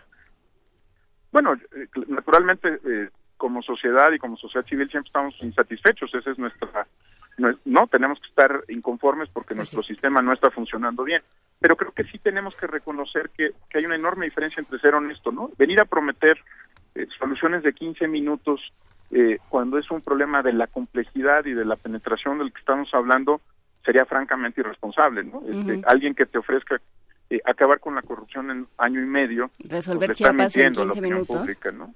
Ya te acordarás de qué personaje, ¿no? Todo iba a resolverlo en 15 minutos y ve, mira el país que nos dejó, ¿no? Sí, y bueno, el, yo creo que aquí el tema es justamente no puede ser alguien que lo haga solo, o sea, no hay manera, y no hay manera que, de que lo haga eh, confiado al, al, sistema en el que estamos inmersos ahorita, o sea, confiado a un sistema que le interesa protegerse, que le interesa mantenerse en la opacidad y que no está haciendo el trabajo, o sea, por algo estamos en, en esta coyuntura. Entonces, ¿de qué manera la sociedad se tiene que acercar? ¿En qué nos tenemos que fijar? O sea, pensando en un cronograma, ¿en qué, qué es lo que nos, que nos toca como sociedad? Bueno, el 9 de noviembre se cierra la convocatoria, uh -huh. entonces creo que lo primero que debemos de hacer es revisar quién se inscribió. ¿no? Uh -huh. eh, segundo, yo creo que no hay que esperar que, a que la clase política nos diga quiénes son los candidatos. Hay que meternos a Google, hay que meternos a ver quiénes son, qué han hecho, cuál es su trayectoria. Eh, yo creo que eso es muy importante. Y tercero, pues tiene que ser un proceso indiscutiblemente abierto, ¿no? Donde las comparecencias las podamos seguir a través del canal del Congreso y a través de, de, pues de Periscope o de alguna otra plataforma virtual uh -huh. para que todos podamos ver qué se les está preguntando y cómo reaccionan ante las preguntas de estos personajes. Yo creo que va a ser un proceso en donde inusualmente vamos a tener que meternos, ¿no? Y como sociedad a, a ver a todo detalle quiénes son. Y creo que les tenemos que pedir cosas muy sensatas, que nos den un plan de trabajo, que nos muestren qué van a hacer en 18 meses. Imagínate, sería realmente extraordinario que pudieran llegar con un documento técnico que presenten al, uh -huh. ante el Senado y también yo creo que pues que cómo van a manejar los conflictos de intereses porque si están muy cerca de los partidos o están muy cerca del gobierno o están muy cerca de la academia pues habrá asuntos en donde tengan puntos ciegos y tengan que decirnos cómo los van a atender yo claro. yo lo que creo es que como sociedad tenemos que estar muy muy atentos a partir del 9 de noviembre para ver quiénes son eh, qué proponen y que el proceso de designación no se vea sesgado por los intereses del, de los partidos políticos. Digamos, este espectáculo fast track de la semana pasada, ¿no? Para las designaciones no se debe repetir. Pues sí. Eduardo, nos están preguntando aquí en redes sociales diferentes compañeros que nos escuchan que si no te vas a inscribir tú. Bueno, no me voy a inscribir porque hace mucho tiempo cuando estábamos discutiendo el Sistema Nacional Anticorrupción, dejé muy claro que quienes participamos en el diseño de una institución no debemos encabezarlo, ¿no? Eh, uno diseña diferente cuando diseña para otros que cuando diseña para uno mismo. Uh -huh. Pero además no soy abogado, aunque me andaba llamando el licenciado aquí Benito, ¿no? Oye, nada personal, querido. es que suena, tú, te tú sabes que eso suena muy mal de nuestra sociedad. Este, no, soy politólogo. Oye, somos una máquina de fabricar licenciados. Tampoco te pongas en ese plan. Estás Pero, pero la yo Universidad entiendo, su- entiendo su Oye, de lo que más orgulloso me siento es de ser ciudadano, ¿no? Bueno, Este, entiendo tu reticencia, entiendo tu reticencia y la comparto, ¿eh? Pero hay, hay licenciados muy probos. Bueno, lo cierto es que la- la sociedad está convocando a- a- al ciudadano Pero Borges lo que cierto es que es un pero fiscal y por lo tanto No. es un es un licenciado en Derecho. Exacto, lo que busca la convocatoria es un licenciado en Derecho, pero de cualquier forma no lo haría. Eh, mira, creo que, creo que por primera vez en la historia del país estamos viviendo el nacimiento de una sociedad civil profesional que se compromete con ser sociedad civil y que, pues, salvo que me quede sin empleo, pues no voy a evitar todo lo posible cruzar la línea a- al lado del gobierno. Me gusta el lado de la ciudadanía, lo disfruto mucho y, a- y a- os agradezco la generosidad de quien lo plantea en redes sociales. Creo que hay mexicanos y mexicanas más calificados para cumplir esa tarea. No, bueno, además alguien tiene que quedarse a vigilar, ¿no? Si todos nos metemos a... ¿Quién va a Sí. ser árbitro si todos nos metemos a la portería? Exacto, pues te- tenemos una función que además es es muy grata, ¿no? Este tener la posibilidad de hablar con ustedes, de ayudar a, a que estos temas se entiendan, cambien, es una es una tarea hermosísima, Sí. muy generosa y, y la, la, la- la disfruto, y lo digo en serio. Eh, Eduardo Borges. Es un, perdón, es, es un momento inédito y creo que tenemos que celebrarlo y no dejar que caiga en manos, ma- en manos, Que no nos lo quiten, en sí. malas manos, exacto. Que nadie nos lo quite, que sea nuestra oportunidad para por fin empezar a intentar enmendar las cosas en este país. Lo dices muy bien, este tiene que ser nuestro fiscal anticorrupción como sociedad, ¿no? Si no lo vemos así, su tarea no solo va a ser difícil, sino imposible. Maestro Eduardo Borges, te agradecemos. Compañero, compañero y, y conciudadano. Son ustedes muy amables. Sí, Con Ciudadanos les agradezco la oportunidad. Gracias. Un placer hablar con ustedes. Gracias, conciudadano, te mandamos un abrazo. Un abrazo, Benito. Saludos a todos. Venga, vamos a escuchar Summertime. Art Blakey Quartet.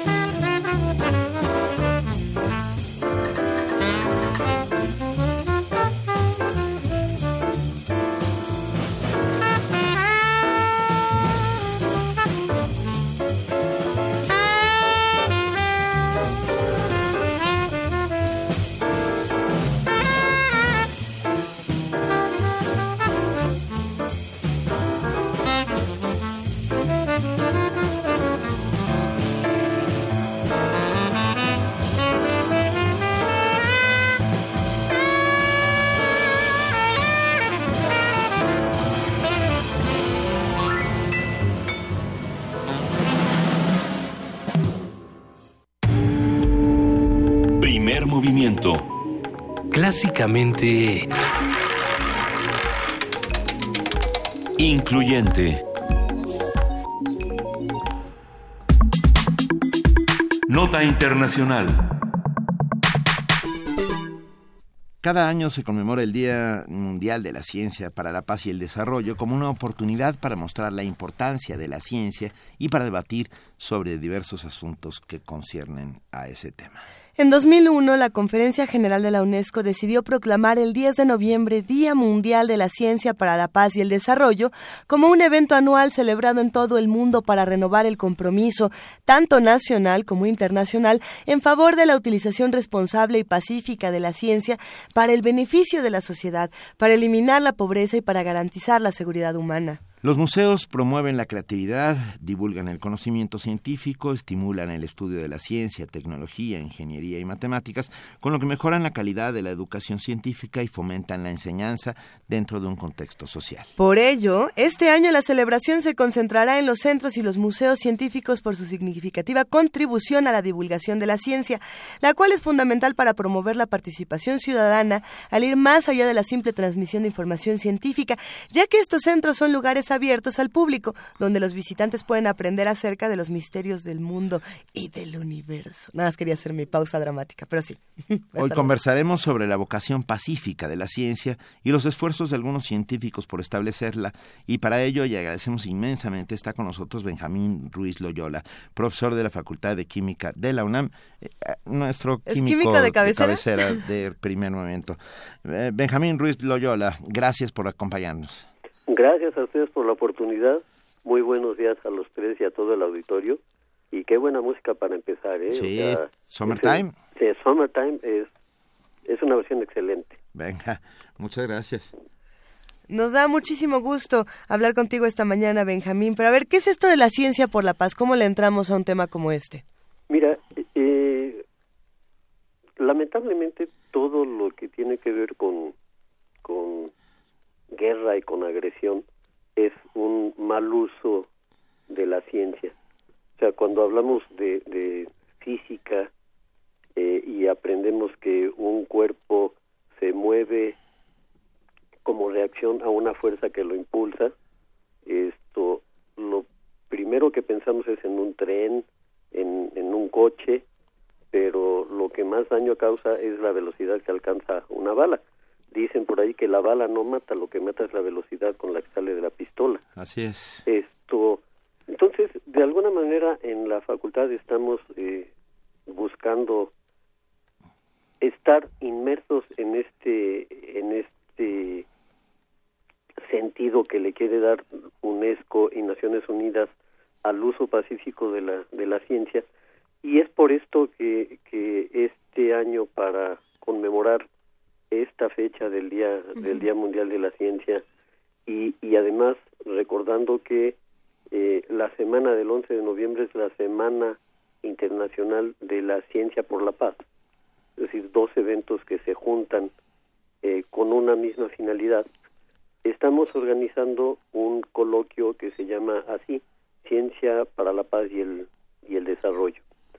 Eh, vamos a tener una exposición de carteles elaborados por eh, algunos de nuestros estudiantes en la facultad, precisamente con este, con este motivo, y vamos a tener eh, unas conferencias, dos conferencias mañana martes, otra el miércoles, y finalmente va a haber una, una conferencia plática entre dos, dos eh, profesores de la facultad que han eh, tenido de alguna manera una participación importante con la organización para la prohibición de las armas químicas.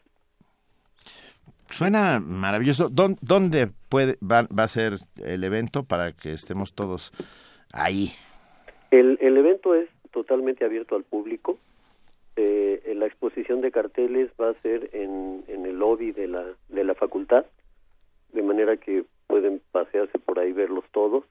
Y las conferencias van a ser en el auditorio A de la facultad. Eh, la primera conferencia en la inauguración del evento es mañana a las 11 de la mañana.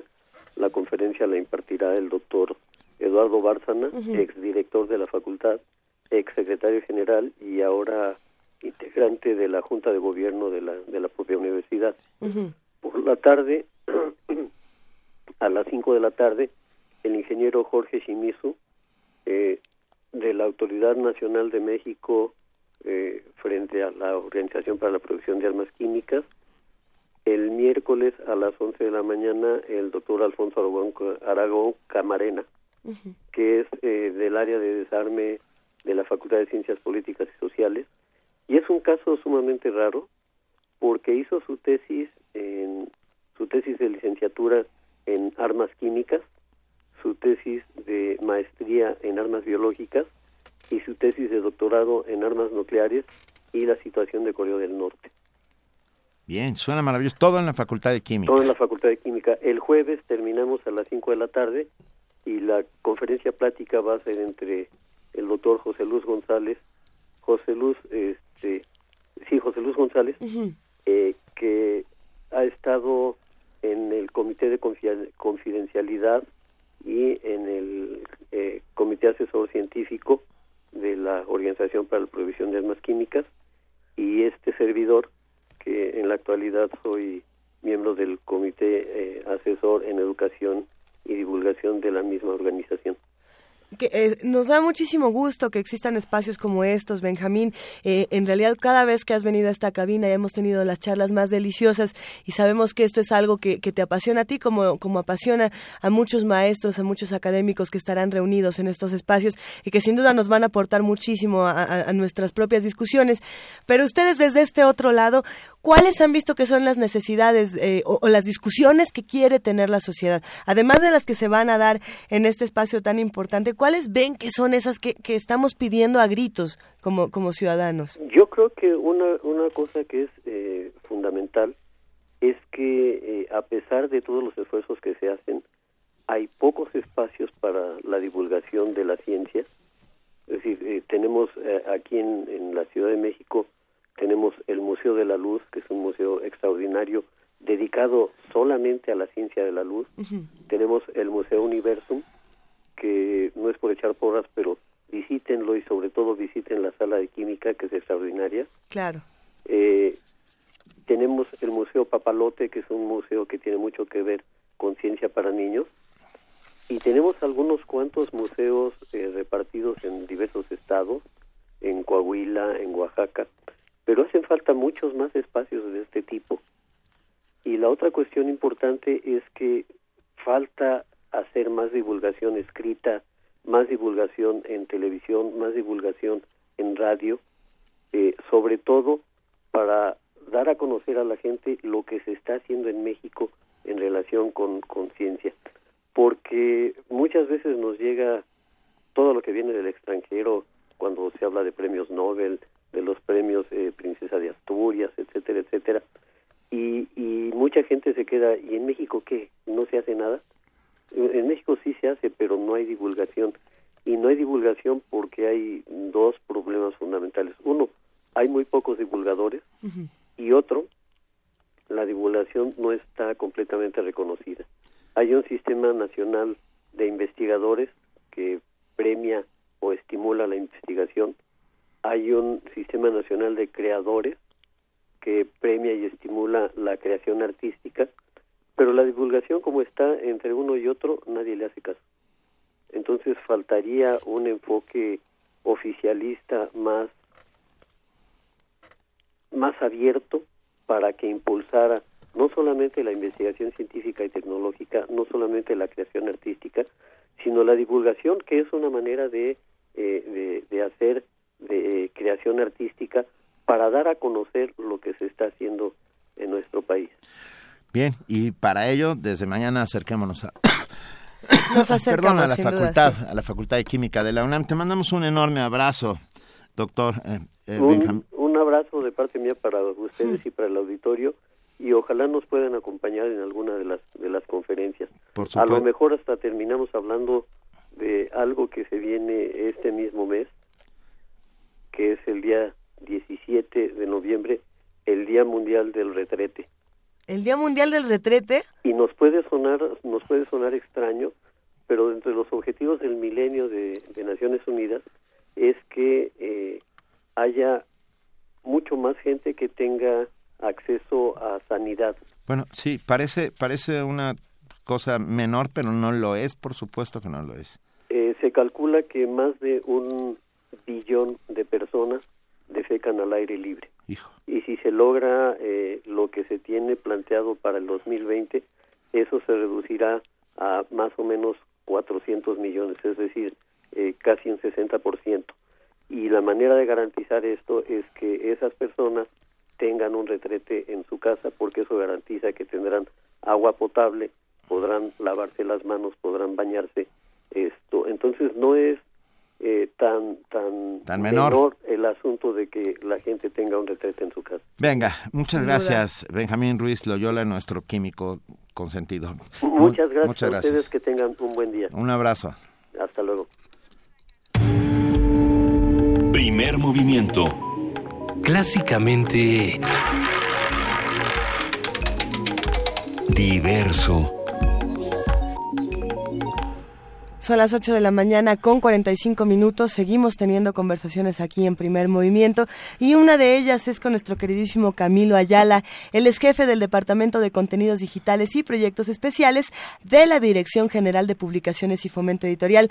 Querido Camilo, buenos libros, ¿cómo estás? ¿Qué tal? ¿Qué tal? Qué gusto estar con ustedes, Luisa, Juana Inés, Benito. ¿Cómo va todo? El gusto es Bien. nuestro. Bien, bien, bien. De hecho, vamos a hablar sobre el Día Nacional del Libro. Venga. Pues este viernes 11 de noviembre de 2016, la Universidad Nacional Autónoma de México festeja el Día Nacional del Libro con el coloquio Ediciones Especiales, Inusuales o de distribución particular. El coloquio es un espacio de reflexión sobre modos diversos o heterodoxos de editar y difundir la cultura escrita. Consideremos que la industria editorial no solo la forman los grandes sellos que se exhiben en las superficies libreras y plataformas electrónicas más conocidas y publicitadas. Hay un fondo de proyectos que tienen entornos excepcionales.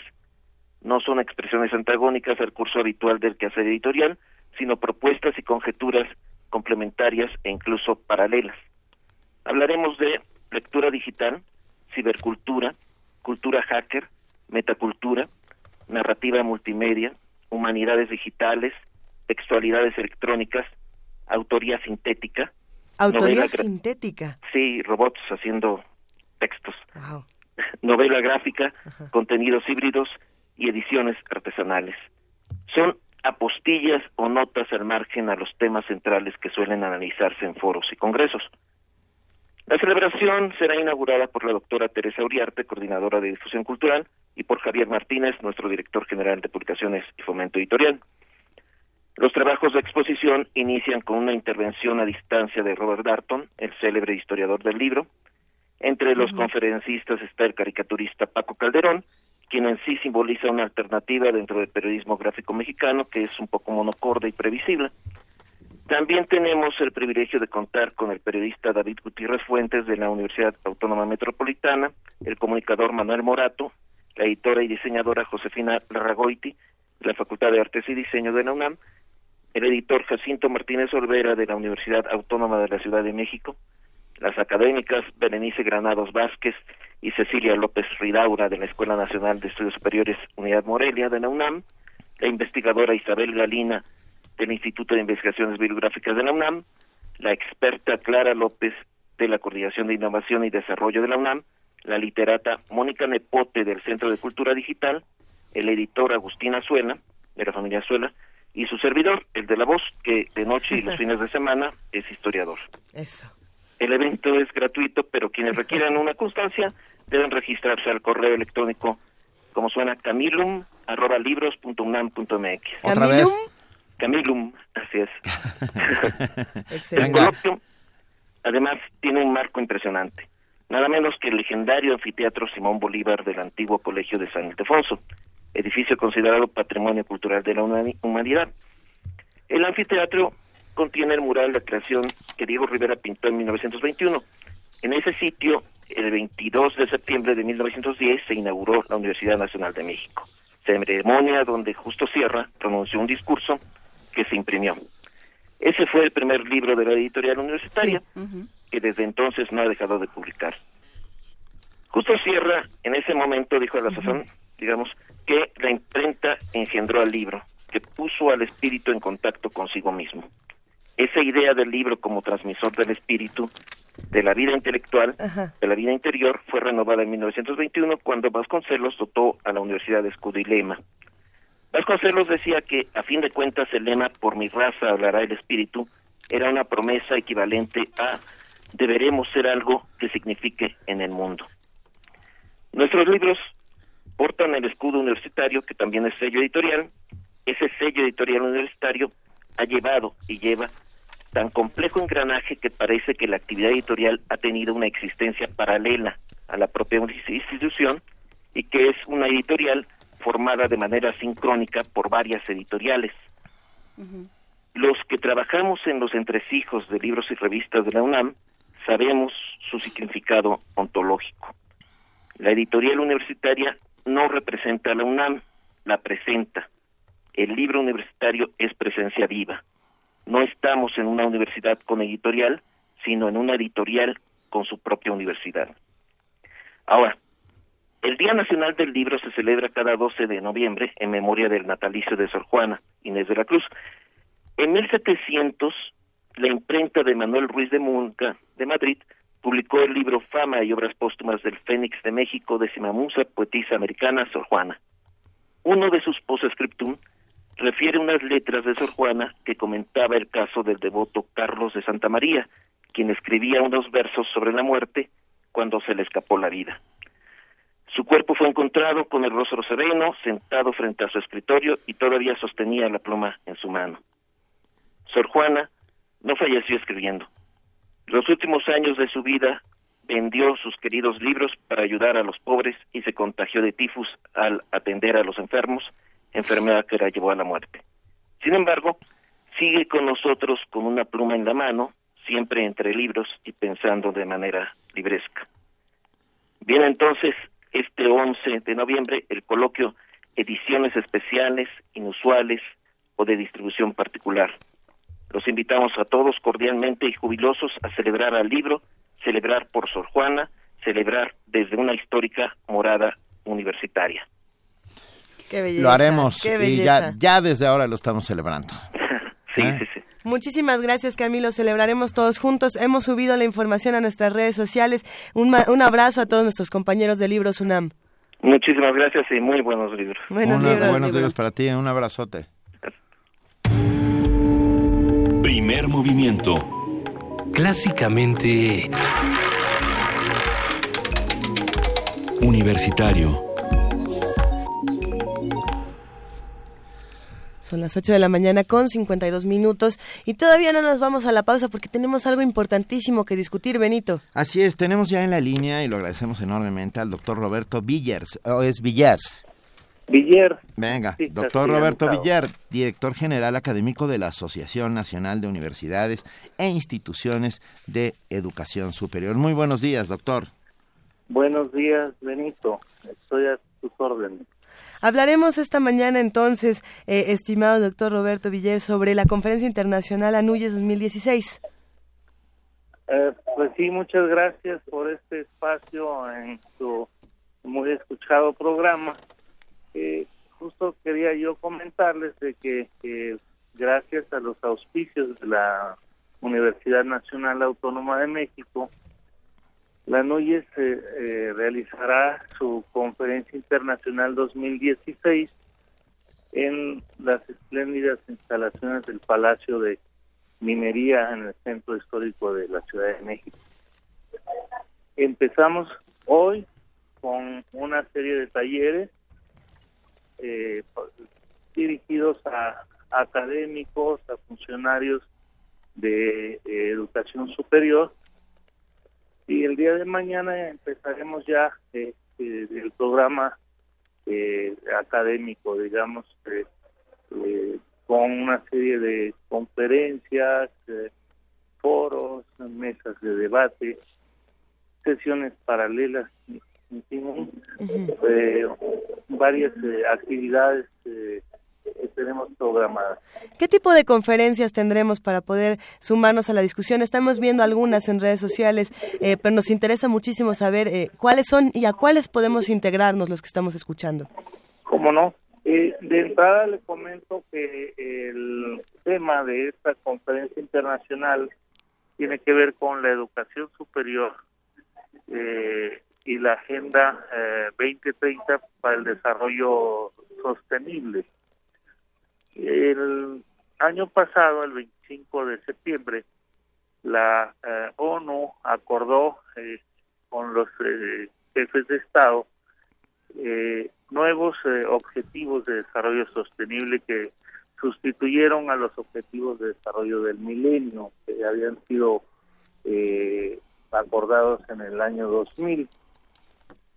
Y entonces eh, la, la discusión eh, en este caso es, bueno, ya hay nuevas propuestas de la ONU para el desarrollo de las naciones eh, y, y entonces a la educación superior, ¿qué le corresponde hacer para el logro de estos eh, objetivos de desarrollo sostenible? Y sobre eso versa toda nuestra conferencia y tendremos una eh, conferencia inaugural a cargo del doctor Mario Molina sobre justamente educación y desarrollo sostenible. También tendremos un diálogo entre el titular del programa de, de Naciones Unidas para el Desarrollo, el PNUD, que es la instancia que, que está a cargo de estos objetivos en la ONU, con el secretario de Hacienda, el doctor José Antonio Mix. Y además tendremos otro, eh, otra conferencia magistral en el marco de una reunión eh, internacional que también es parte de nuestras actividades, que es la segunda cumbre de presidentes de consejos de rectores. Esto es los homólogos de la ANUYES en la Unión Europea, América Latina y el Caribe, y en donde eh, pues eh, tendremos la presencia de representantes de estas eh, organizaciones de 22 países, tenemos ya confirmados. Eh, y la inaugural de esta de esta segunda cumbre eh, la dictará eh, la canciller Claudia Ruiz Massieu. Tendremos eh, igual eh, 16 sesiones paralelas eh, para discutir cada uno de estos 17 eh, objetivos eh, de desarrollo del milenio de sostenible. Eh, los hemos agrupado en 10 temas porque hay algunos que pueden discutirse de manera conjunta, digamos lo que es hambre y pobreza, que pueden este, discutirse en un mismo espacio. Ahí en estas mesas tenemos gente muy prestigiada de nuestra máxima casa de estudios, y eh, investigadores de talla internacional eh, como eh, la doctora Julia Carabias, tenemos eh, Alicia Picardi, eh, Priscila Conoli, en fin, Roberto Rodríguez y, y este una playa de, de grandes investigadores académicos sobre estos temas eh, del desarrollo sostenible, los 17 objetivos. Venga, a partir de hoy hasta el 11 de noviembre en el Palacio de Minería en la Ciudad de México, la educación superior en la Agenda 2030 para el Desarrollo Sostenible. ¿Es así, doctor? Así es, eh, y entonces en todos estos días tendremos una serie de actividades. Cada, hay, hay sesiones que son plenarias, esto es a las que puede concurrir todo el público, y hay sesiones eh, paralelas eh, que se especializan en cada uno de los temas de los objetivos de desarrollo sostenible. Y, pues ahí habrá que elegir entre cada una de las cuatro simultáneas que se presentan. Son cuatro bloques de cuatro simultáneas. Y habrá sesiones también, digamos, cerradas. Tendremos eh, la sesión del Consejo Nacional de Anuyes, la Asamblea General de la Anuyes, eh, que presidirá ju eh, justamente el rector Graue, que es eh, el presidente de esta Asamblea General. También tendremos, eh, esta segunda cumbre es, digamos, eh, participan a puerta cerrada los eh, 22, eh, los representantes de los 22 países que, que están confirmados. Venga, muchísimas gracias, doctor Roberto Villers, director general académico de las ANUYES, Asociación Nacional de Universidades e Instituciones de Educación Superior. Toda la información la podemos encontrar en conferencia.anuyes.mx diagonal web. Le agradecemos. Pedirle nada más este, hacerle la invitación para que visiten la página y que se inscriban el registro eh, en línea que cerrará el día de hoy a las 3 de la tarde. Después de esa hora tendrán que dirigirse eh, directamente al Palacio de Minería Muy bien. el día de mañana a partir de las 9 de la mañana para eh, inscribirse de manera presencial, pero les este, invitamos a que lo hagan en línea para que cuando lleguen ya esté toda su acreditación. Es totalmente gratuito para todos los eh, asociados a la NUYES. Eh, para la UNAM igual, todos los estudiantes, profesores, funcionarios pueden participar. Usted mismo eh, le invito muy cordialmente a que nos acompañe Claro que a sí. estos eh, importantes eventos. Por supuesto, le agradecemos muchísimo, doctor. Nos estaremos viendo. Mañana Gracias, comienza, señor. comienza la conferencia Noyes 2016. Primer movimiento. Clásicamente... Incluyente.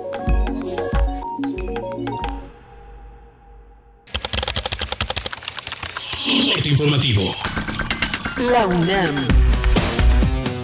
Las 135 bibliotecas a cargo del UNAM resguardan uno de los tesoros más grandes del mundo, compuesto por más de 13 millones de títulos de libros impresos y electrónicos, tesis, DVD y demás materiales de consulta. Habla Georgina Torres, directora del Instituto de Investigaciones Bibliotecológicas y de la Información. Hay muchos tipos de materiales que sirven para consulta en las bibliotecas, entonces todo esto lo contabilizan y se maneja una cifra de más de 13 millones de recursos documentales. Comparándolo con otras bibliotecas, la del Vaticano tiene un millón de títulos, es de las más grandes. Y una de las más cercanas a nosotros en cantidad es la Universidad de Harvard, que tiene 15 millones de títulos. Para sobrevivir, los humanos requerimos de plasticidad neuronal, es decir, la capacidad del sistema nervioso para cambiar adaptativamente su organización estructural y funcional ante diversos estímulos y el entorno, explicó César Casasola Castro, académico de la Facultad de Psicología de la UNAM. En general se entiende como una propiedad del sistema nervioso para presentar cambios o una reorganización en su estructura y función como una respuesta adaptativa a estímulos del medio ambiente. estos cambios en la organización estructural o funcional del sistema nervioso persisten incluso tiempo después de que terminó o culminó el estímulo que les dio origen. Básicamente cualquier cambio del medio ambiente que sea relevante, significativo o importante para los organismos. Nacional. En respuesta a una solicitud de información realizada por un particular, la PGR reveló que tiene en trámite e investigación 39 asuntos por desaparición forzada que involucran al ejército y la marina, la mayor parte de ellos ocurridos en los estados de Tamaulipas, Veracruz, Coahuila y Baja California. El consejero presidente del Instituto Nacional Electoral Lorenzo Córdoba y los consejeros Arturo Sánchez, Beatriz Galindo y Enrique Andrade fungirán como observadores internacionales en las elecciones de Estados Unidos. En Morelos, cuatro hombres presuntamente implicados en el homicidio de cuatro estudiantes de preparatoria en Yautepec fueron detenidos por la policía estatal. Los detenidos pertenecen a una célula de narcomenudistas que opera en el municipio de Tlaltizapán.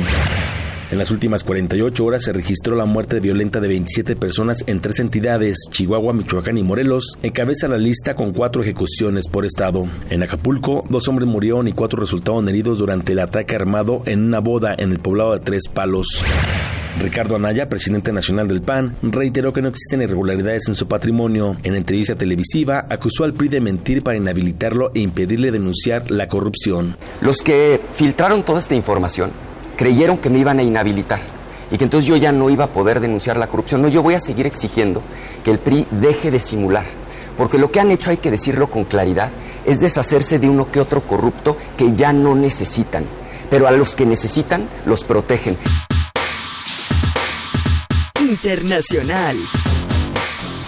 En España, Pablo Iglesias, líder de Podemos, aseguró que ni Hillary Clinton ni Donald Trump están preocupados por las clases más desprotegidas de Estados Unidos. Solo se puede creer que Donald Trump es un hombre de pueblo si se oculta el estatus económico de su familia. Al separar la clase de la economía han construido una alternativa pro-republicana para el descontento obrero. Por su parte, los demócratas son un partido de clase. Están dedicados exclusivamente a los intereses de una clase social, pero no de la clase trabajadora, sino de la clase profesional. Nicolás Maduro, presidente de Venezuela, dijo que su país es víctima de un bloqueo económico orquestado por Estados Unidos. Venezuela es víctima de una guerra y una persecución financiera mundial dirigida por tres calificadoras de riesgos estadounidenses, por el Departamento del Tesoro de los Estados Unidos y directamente monitoreada por operadores financieros del Fondo Monetario Internacional. Deportes. Luego del empate a un gol con Morelia, Francisco Palencia, técnico del Club Universidad Nacional, lamentó que a pesar de ser superiores en la cancha, no pudieron reflejarlo en el marcador. Nosotros siempre salimos a proponer un, eh, el partido, tratamos de, tener un equilibrio, atacar bien. Hoy la verdad que no sé, perdí la cuenta de las oportunidades de gol que tuvimos, no pudimos concretar tantas. Hay veces hay circunstancias en los partidos en los que no, no sucede, pero creo que como está jugando el equipo... Eh, el éxito no, está, no es casualidad y yo creo que les va, les va a llegar la recompensa a los chicos de calificar. Los Pumas Zacatlán consiguieron su pase a la postemporada de la UNEFA luego de vencer 28 puntos a 0 a los lunes de la Náhuac Cancún. Habla Enrique Zapata, entrenador del equipo Auriazul. Claro, era este, vivir o morir, ¿no? Y, este, creo que los chavos se enfocaron en eso, estaban concentrados y, sabiendo que este juego era el más importante de toda la temporada, ¿no? Por todo lo que implicaba. Ya vamos a ver resultados para, para ver a, quién visitamos. O sea, de ahorita en adelante, lo que nos resta es ir avanzando y, y, ir visitando a los siguientes. Hasta aquí la información. Buenos días. Radio UNAM. Clásicamente informativa. Mucha propaganda casera, mil pesos.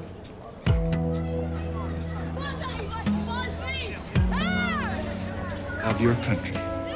Accordingly, no importa de dónde eres, qué idioma hablas ni cuál es tu color de piel. Tus derechos humanos son universales y deben ser respetados. Conoce cuáles son y cómo protegerlos en un programa de análisis y reflexión sobre este tema con Diego Guerrero. Derecho a debate. En la cultura de la legalidad participamos todos. Te invitamos a una mesa de discusión con estudiantes universitarios y especialistas todos los lunes a las 10.05 de la mañana por el 96.1 FM. Radio UNAM.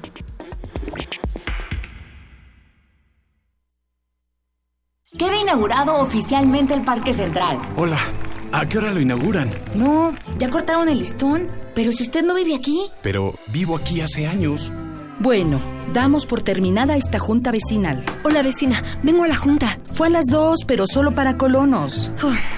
No te quedes fuera. Actualiza el domicilio de tu INE y participa en las decisiones de tu comunidad. Ahora que actualicé mi domicilio, decido lo que le conviene a mi comunidad.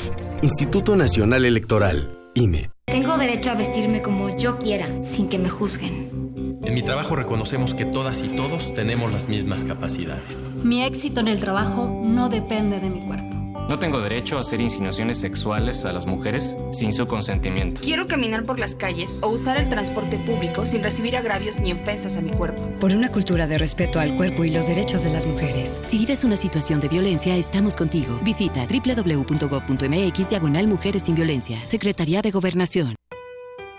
Abrir puertas. Perder el miedo. Abrazar lo nuevo. Aprender. Especializarte. Basta que quieras dar el paso. Atrévete con los cursos y diplomados que la UNAM tiene para ti. Ingresa a docencia.tic.unam.mx y lánzate a una nueva aventura que cambiará tu vida. Vive plenamente tu vida digital. Dirección General de Cómputo y de Tecnologías de Información y Comunicación, UNAM.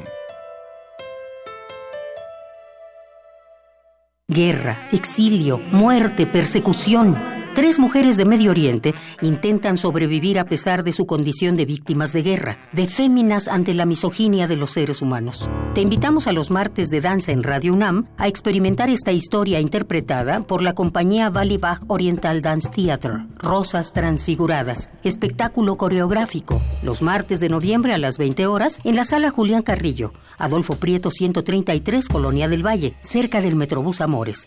Entrada libre. Radio UNAM. Primer movimiento. Podcast y transmisión en directo en www.radiounam.unam.mx.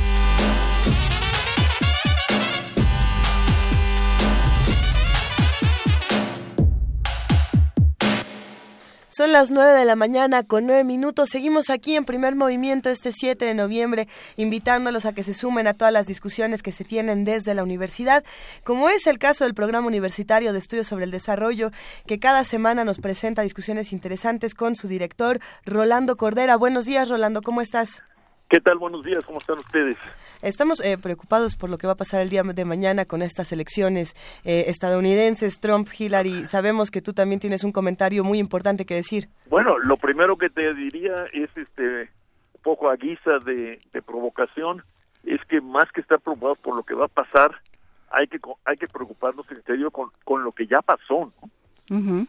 Lo que ya pasó ha sido, pues, una un eh, surgimiento, el surgimiento o la el surgimiento a la superficie de del planeta y particularmente de los Estados Unidos de unas voces eh, que suponíamos eh, eh, ya marginales o por lo menos superadas, dejadas atrás en una especie de subcultura del racismo, la xenofobia, la violencia, incluso la la así llamada, mal llamada supremacía blanca. Así es. Pero resulta que eso combinado con el desencanto de, de grupos sociales que han sido afectados por los cambios del mundo y luego por la crisis, pues ha dado lugar a, a una auténtica monstruosidad política en el país donde se originó la democracia moderna, nada menos.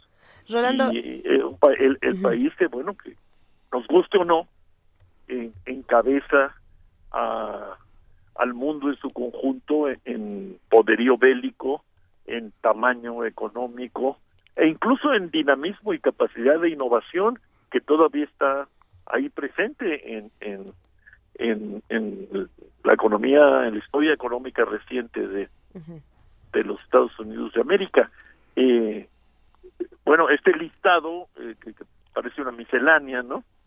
Es, es el listado de nuestros de nuestras preocupaciones más que de nuestros descontentos porque resulta que somos el único país en desarrollo o subdesarrollado como quieras llamarlo que tiene frontera nada menos que con esa extraño verdad complejo cultural, económico político que llamamos los Estados Unidos de América. Eh, hemos tendido a, menospreciar las implicaciones múltiples que tiene esta cercanía, pero yo creo que ya llegó el momento de que comencemos a, asumirla, no solo como un reto a, ir posponiendo eh, con, con, los años, sino más bien como como una una inminencia. en el sentido de que de que sí tenemos nosotros los mexicanos que que revisar eh, el estado de nuestras relaciones con los Estados Unidos e ir construyendo, de ser posible junto con ellos, eh, una perspectiva común, porque aquí sí que la geografía se volvió ya geoeconomía y en parte ya es geopolítica. No, no, no, no podemos este soslayarlo. Y en esa medida, pues, me parece a mí está frente a nosotros la necesidad, la urgencia de convocar a los Estados Unidos y convocarnos desde toda la región a una época efectiva de verdadera cooperación económica, social y cultural. Y, y, no descansar ilusamente en las promesas de, del comercio libre que, que, ha sido útil y, puede ser eh, no solo útil sino conveniente y favorable pero que como hemos podido comprobar en estos 30 años de intensa relación comercial pues no resuelve los problemas fundamentales ¿no?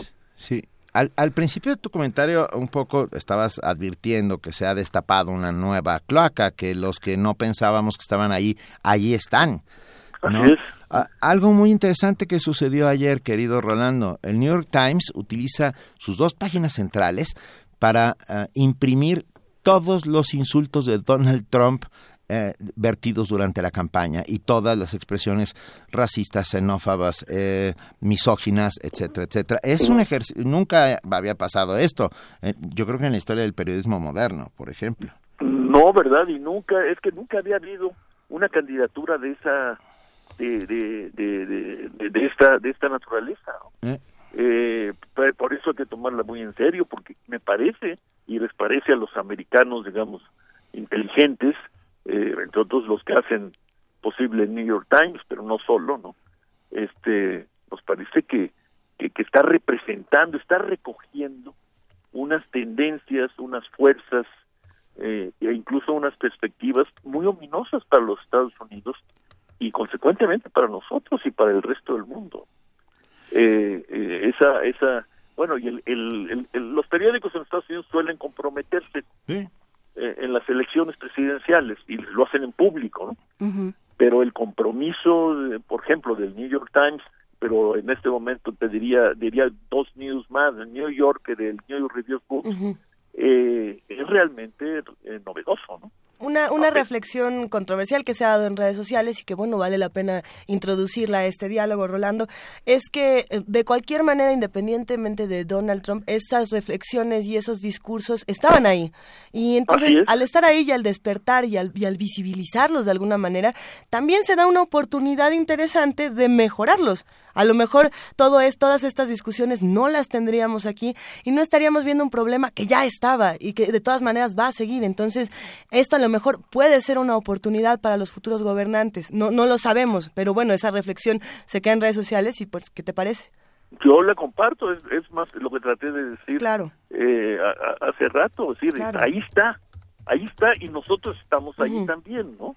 Ese sería en todo caso lo, lo novedoso, o sea, hacernos cargo, hacernos cargo de, de, que hay una nueva frontera que, que en parte nosotros hemos construido y en parte se ha construido sin nosotros por omisos y, o por ilusos, eh, eh, porque aquí en México sigue, yo siento que sigue primando la ilusión en las ventajas, en la magia del mercado, como decía el presidente Reagan, cuando en el resto del mundo, pues francamente esto ya ya quedó un poco a un lado y de lo que se trata es de ver cómo sin eliminar el mercado se le sale al paso a todos sus excesos eh, eh, y, deficiencias en materia político-económica. Aquí seguimos pensando que con mantener el TLC o, seguir firmando eh, tratados de libre comercio eh, a diestra y siniestra, desde luego el famoso TPP, eh, con, con, eso tenemos. Y yo creo que lo que nos ha enseñado la economía y la política, las dos, en estos 30 años, es que no es suficiente. Aún suponiendo sin conceder que esa sea una buena ruta, la de los tratados, que, que debería estar a discusión ya, aún suponiendo que, que, estuviera bien, está clarísimo que no es suficiente para asegurarle a la sociedad mexicana pues mejores niveles de vida y de convivencia. Ni a la estadounidense tampoco, Rolando. Yo creo que si algo nos enseña este proceso electoral, este, esta llegada de Trump, que todos, eh, salvo Luisa, que fue la única que nos dijo tengan cuidado, que todos dijimos, no, nunca va a suceder, sí, nos lo dijo. Este, si algo nos ha enseñado es, ahí está un montón de gente sin trabajo, un montón de gente a la que este modelo le ha hecho eh, canalladas espantosas, y no solo en México, sino en Estados Unidos, y no se va a resolver, como dices, con acuerdos internacionales, y no se va a resolver, no lo va a resolver el mercado solito, el mercado no se regula solo. Así es, y entonces lo que necesitamos es plantear comenzar a imaginar, diría yo, los términos de una nueva época de cooperación real. A, que, que, a la que le sacamos la vuelta. Pero que tome en cuenta a, lo, a todos los actores de la no, cadena. Pues claro, pues si, no, si no, no hay cooperación real. Es, es cooperación entre naciones y sociedades. Eso es lo que no, no quisimos plantear eh, cuando se cuando se propuso lo del Tratado de Libre Comercio de América del Norte, porque se decía que los republicanos, que eran los que gobernaban entonces, nos iban a rechazar eh, todo porque a ellos no les interesa esas ideas de cooperación internacional y de desarrollo y de y de reconocimiento de que para que haya cooperación hay que reconocer las asimetrías, ¿no? Bueno, yo creo que llegó el momento de volvernos a plantear estas cuestiones y, y, y, y plantearle al nuevo gobierno americano en particular si es eh, Hillary Clinton la, la, la presidente, este, plantearle eh, una nueva, bueno, en los términos kennedianos, ¿verdad? La idea de una nueva frontera, que espero que sea una frontera de cooperación y de apoyo al, a los menos eh, avanzados. Esos son, términos de la relación internacional de México y, particularmente de, de, la relación ahora trilateral con Estados Unidos y Canadá, que, que han quedado un poco al margen de la discusión y de la reflexión de no solo de, de, la sociedad así en su conjunto, sino de los gobernantes y me temo que también de la academia que que, pues que, que, solo en grupos muy selectos ha seguido estudiando y, y, y, y tomando el pulso a esa enorme sociedad eh, americana. Yo creo que es, es necesario insistir en que este es parte de, principal de la agenda mexicana. Así es, y bueno, estaremos muy pendientes. Bueno, mañana, ya pasado mañana sabremos un poco más, estaremos en contacto, querido Rodolfo. Eh, ay, tuve un, este bonito... No, no, Rolando Cordera. ¿Cómo se llaman? Se llamaban en la antigüedad. ¿Se llamaban qué? Lapsus lingue. En mi caso es un amigo que se llama Franco Deterioro, es italiano, me, acompaña todos los días. Rolando Cordera, muchísimas gracias, te abrazamos. gracias a ustedes. un abrazo, Rolando. Igualmente, igualmente. Veamos mañana. Va. Veamos mañana. Primer movimiento. Clásicamente... Universitario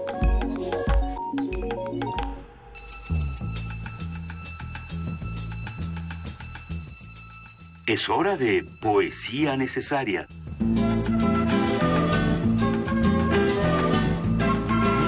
Si usted también está nervioso por el día de mañana, como todos nosotros, sirva esta poesía necesaria para relajarse y contemplar un momento el panorama eh, poético que podemos ver alrededor del mundo. Querida Juana Inés de esa, ¿te tocó esta vez? Pues sí, me tocó esta vez y eh, pensando, buscando poemas sobre arquitectura, que hay muchísimos de como sí, la arquitectura también nos Maplesarse, por ejemplo, y todos sus poemas sobre edificios. Maplesarse, por ejemplo, Buenos Amor, este Rosario Castellanos, Borges tiene mucho sobre las calles y los barrios. a, una estatua. A una estatua también. Venga, venga, pero encontraste. Pero encontré de más más de cerca hacia nuestra Ciudad de México y hacia nuestra Ciudad de México hoy de Jaime Labastida Ciudad y pájaros. Estruendo de humo y trenes, edificios que giran en su exacto equilibrio. Pequeño sol agónico, apenas un recuerdo. Máquinas que danzan a una velocidad domesticada por la mano. Trópico que la altura y la ciudad amancebaron. Y jardines, jaulas donde encerramos nísperos, dalias o nogales. Extranjeros en la ciudad de cemento. Y árboles como bestias amarradas a su pesebre. Y el toro, que fue herido por la purísima mano del maestro, hace la última rumia de su sangre y se desploma. Y es también imposible, inexplicable casi, el olor de las fresas junto a los tanques de la gasolina. Y también, en el centro de esta perfecta arquitectura, canta un pájaro, un fenómeno extraño que agujerea los ruidos. Los científicos silencian de súbito su estructura de relámpagos aéreos, y el canto del sensontle prosigue asesinando el ruido natural de la ciudad, e introduce un olor que el tacto paladea, un color que viene de la infancia y que el oído toca, triturado alcatraz, geometría rigurosa, edificio de vidrios y sonido que en el humeante asfalto se nos queda. Primer movimiento. Clásicamente... Reflexivo.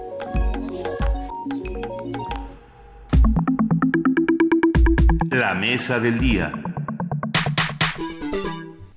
Del 7 al 12 de noviembre se llevará a cabo la décima Feria de Ciencias y Humanidades en la Universidad Autónoma Metropolitana, UAM, en la unidad Iztapalapa. Para esta edición, la UAM convocó a profesores y alumnos de los últimos trimestres y de posgrado de las tres divisiones de la UAM Iztapalapa a participar como expositores en módulos interactivos con algún tema científico o de humanidades. La Feria de Ciencias de la UAM es un proyecto que desde su nacimiento en 2006 ha buscado acercar a los jóvenes a las diferentes ciencias y aunque originalmente concentró su atención en las ciencias biológicas, paulatinamente el espectro de interés se fue ampliando hasta incluir temas de física y de humanidades. Y hemos tenido esta discusión en esta misma mesa de si las ciencias y las humanidades van de la mano y no deberían de estar peleadas o sí o qué va a pasar. Sería interesante volver a tener todas estas conversaciones.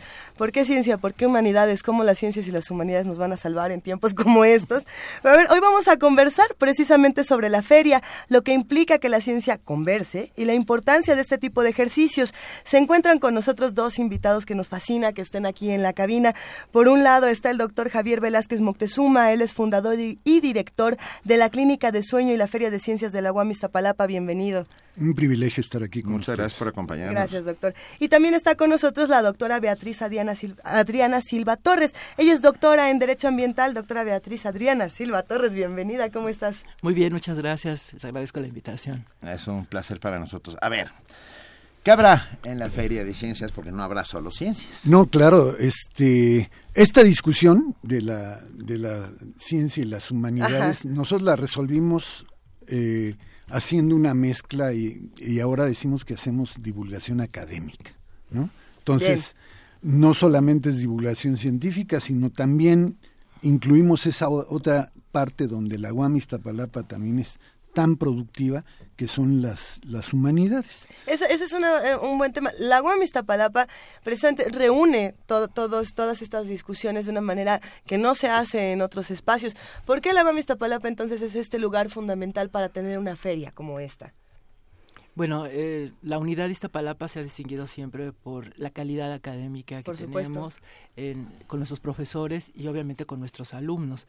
Entonces pensamos que es el mejor foro que se puede tener para que otras personas se acerquen a la ciencia, se acerquen a las humanidades y entiendan cómo es esta sincronía de las, de las dos áreas pueden coexistir, pueden reconfigurarse las unas con las otras. ¿Qué, ¿Qué, tipo de discusiones nos vamos a encontrar en esta feria? Bueno, nos vamos a encontrar primero un despliegue de la oferta educativa que tiene la UAM. O sea, vamos a, en una, en una parte que le llamamos Expo Guami, vamos a exponer, valga la redundancia, la, la, la, oferta en licenciatura. Entonces tenemos más de 26 eh, licenciaturas que nos es muy importante que los estudiantes conozcan para que no se formen todos en la misma ventanilla y haya miles de rechazados, ¿no? Entonces, queremos que, que conozcan cuáles licenciaturas pueden desarrollar en México que tienen mercado laboral, etcétera.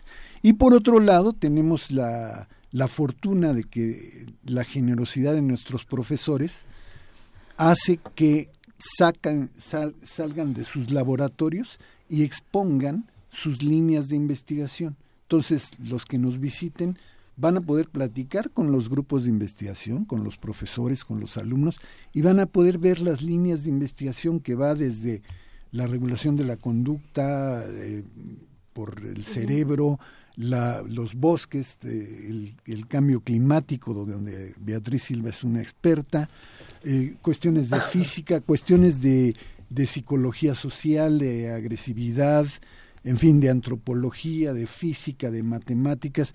Vamos a tener esta exposición y vamos a tener también conferencias que van a ir acompañando todo este evento. Qué importante es la divulgación. pensé en estos maestros, en estos profesores que están metidos en sus eh, cubículos dentro de sus laboratorios y que luego no hablan con nadie. Me parece muy bien que lo saquen a, a airear de vez en cuando y que intenten explicar de una manera sencilla, razonable, como si estuvieran contando un cuento. Es ahí donde yo siento que la ciencia y las humanidades se juntan, ¿no? En el tema de la divulgación. Claro que sí. Y, te diré que no es, no es fácil. ¿No? No es fácil porque...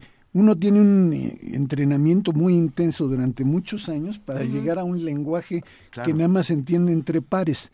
Y después nos piden lo contrario, ¿no? Ahora explícale eso a tu tía. Bueno, ¿cómo? Este, ¿cómo, ¿Cómo le voy a hacer?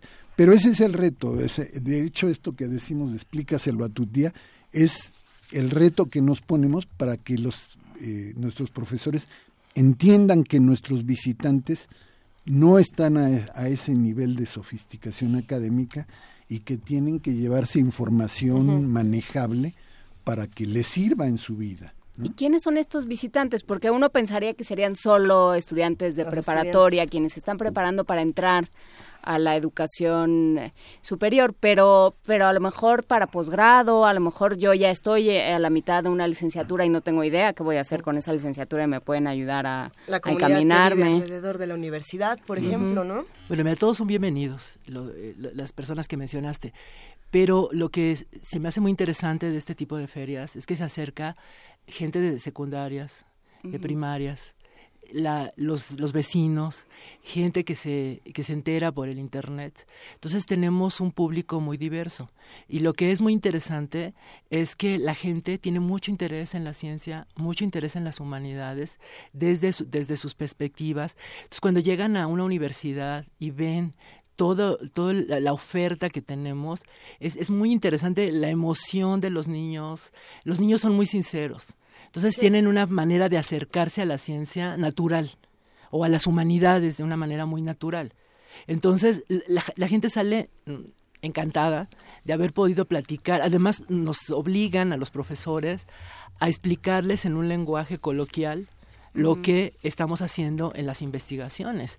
y cariñosamente. Sí, y, tratamos de que, se, digamos, incluso la información que está disponible, tratamos de que sea de divulgación, o sea, no, no, no es un póster o es una conferencia que pueda darse en un foro académico, no, sino es un, algo que la gente nos entienda y que se enamore de la ciencia, que se enamore de las humanidades, ¿no? que es lo que queremos. Si pensamos que las ciencias y las humanidades son este tren interminable que va atravesando el mundo una y otra vez y dando discusiones nuevas cada vez que, pasa por un lugar, a, mí me llama mucho la atención preguntarme y preguntarles a usted qué tan adelante o qué tan atrás estamos en las mismas discusiones eh, científicas y de humanidades que se están dando en el mundo y desde dónde tendríamos que correr y, treparnos a este, a este tren. Lo digo, por ejemplo, pensando en esto de cambio climático, eh, que es una discusión que se da todos los días y sin embargo, hay muchas otras, hay muchas personas que dicen, no, bueno, el cambio climático ni siquiera es algo que esté comprobado y no existe, ¿no? Que esa es una de las, de las grandes discusiones y que hay pleitos uno tras otro.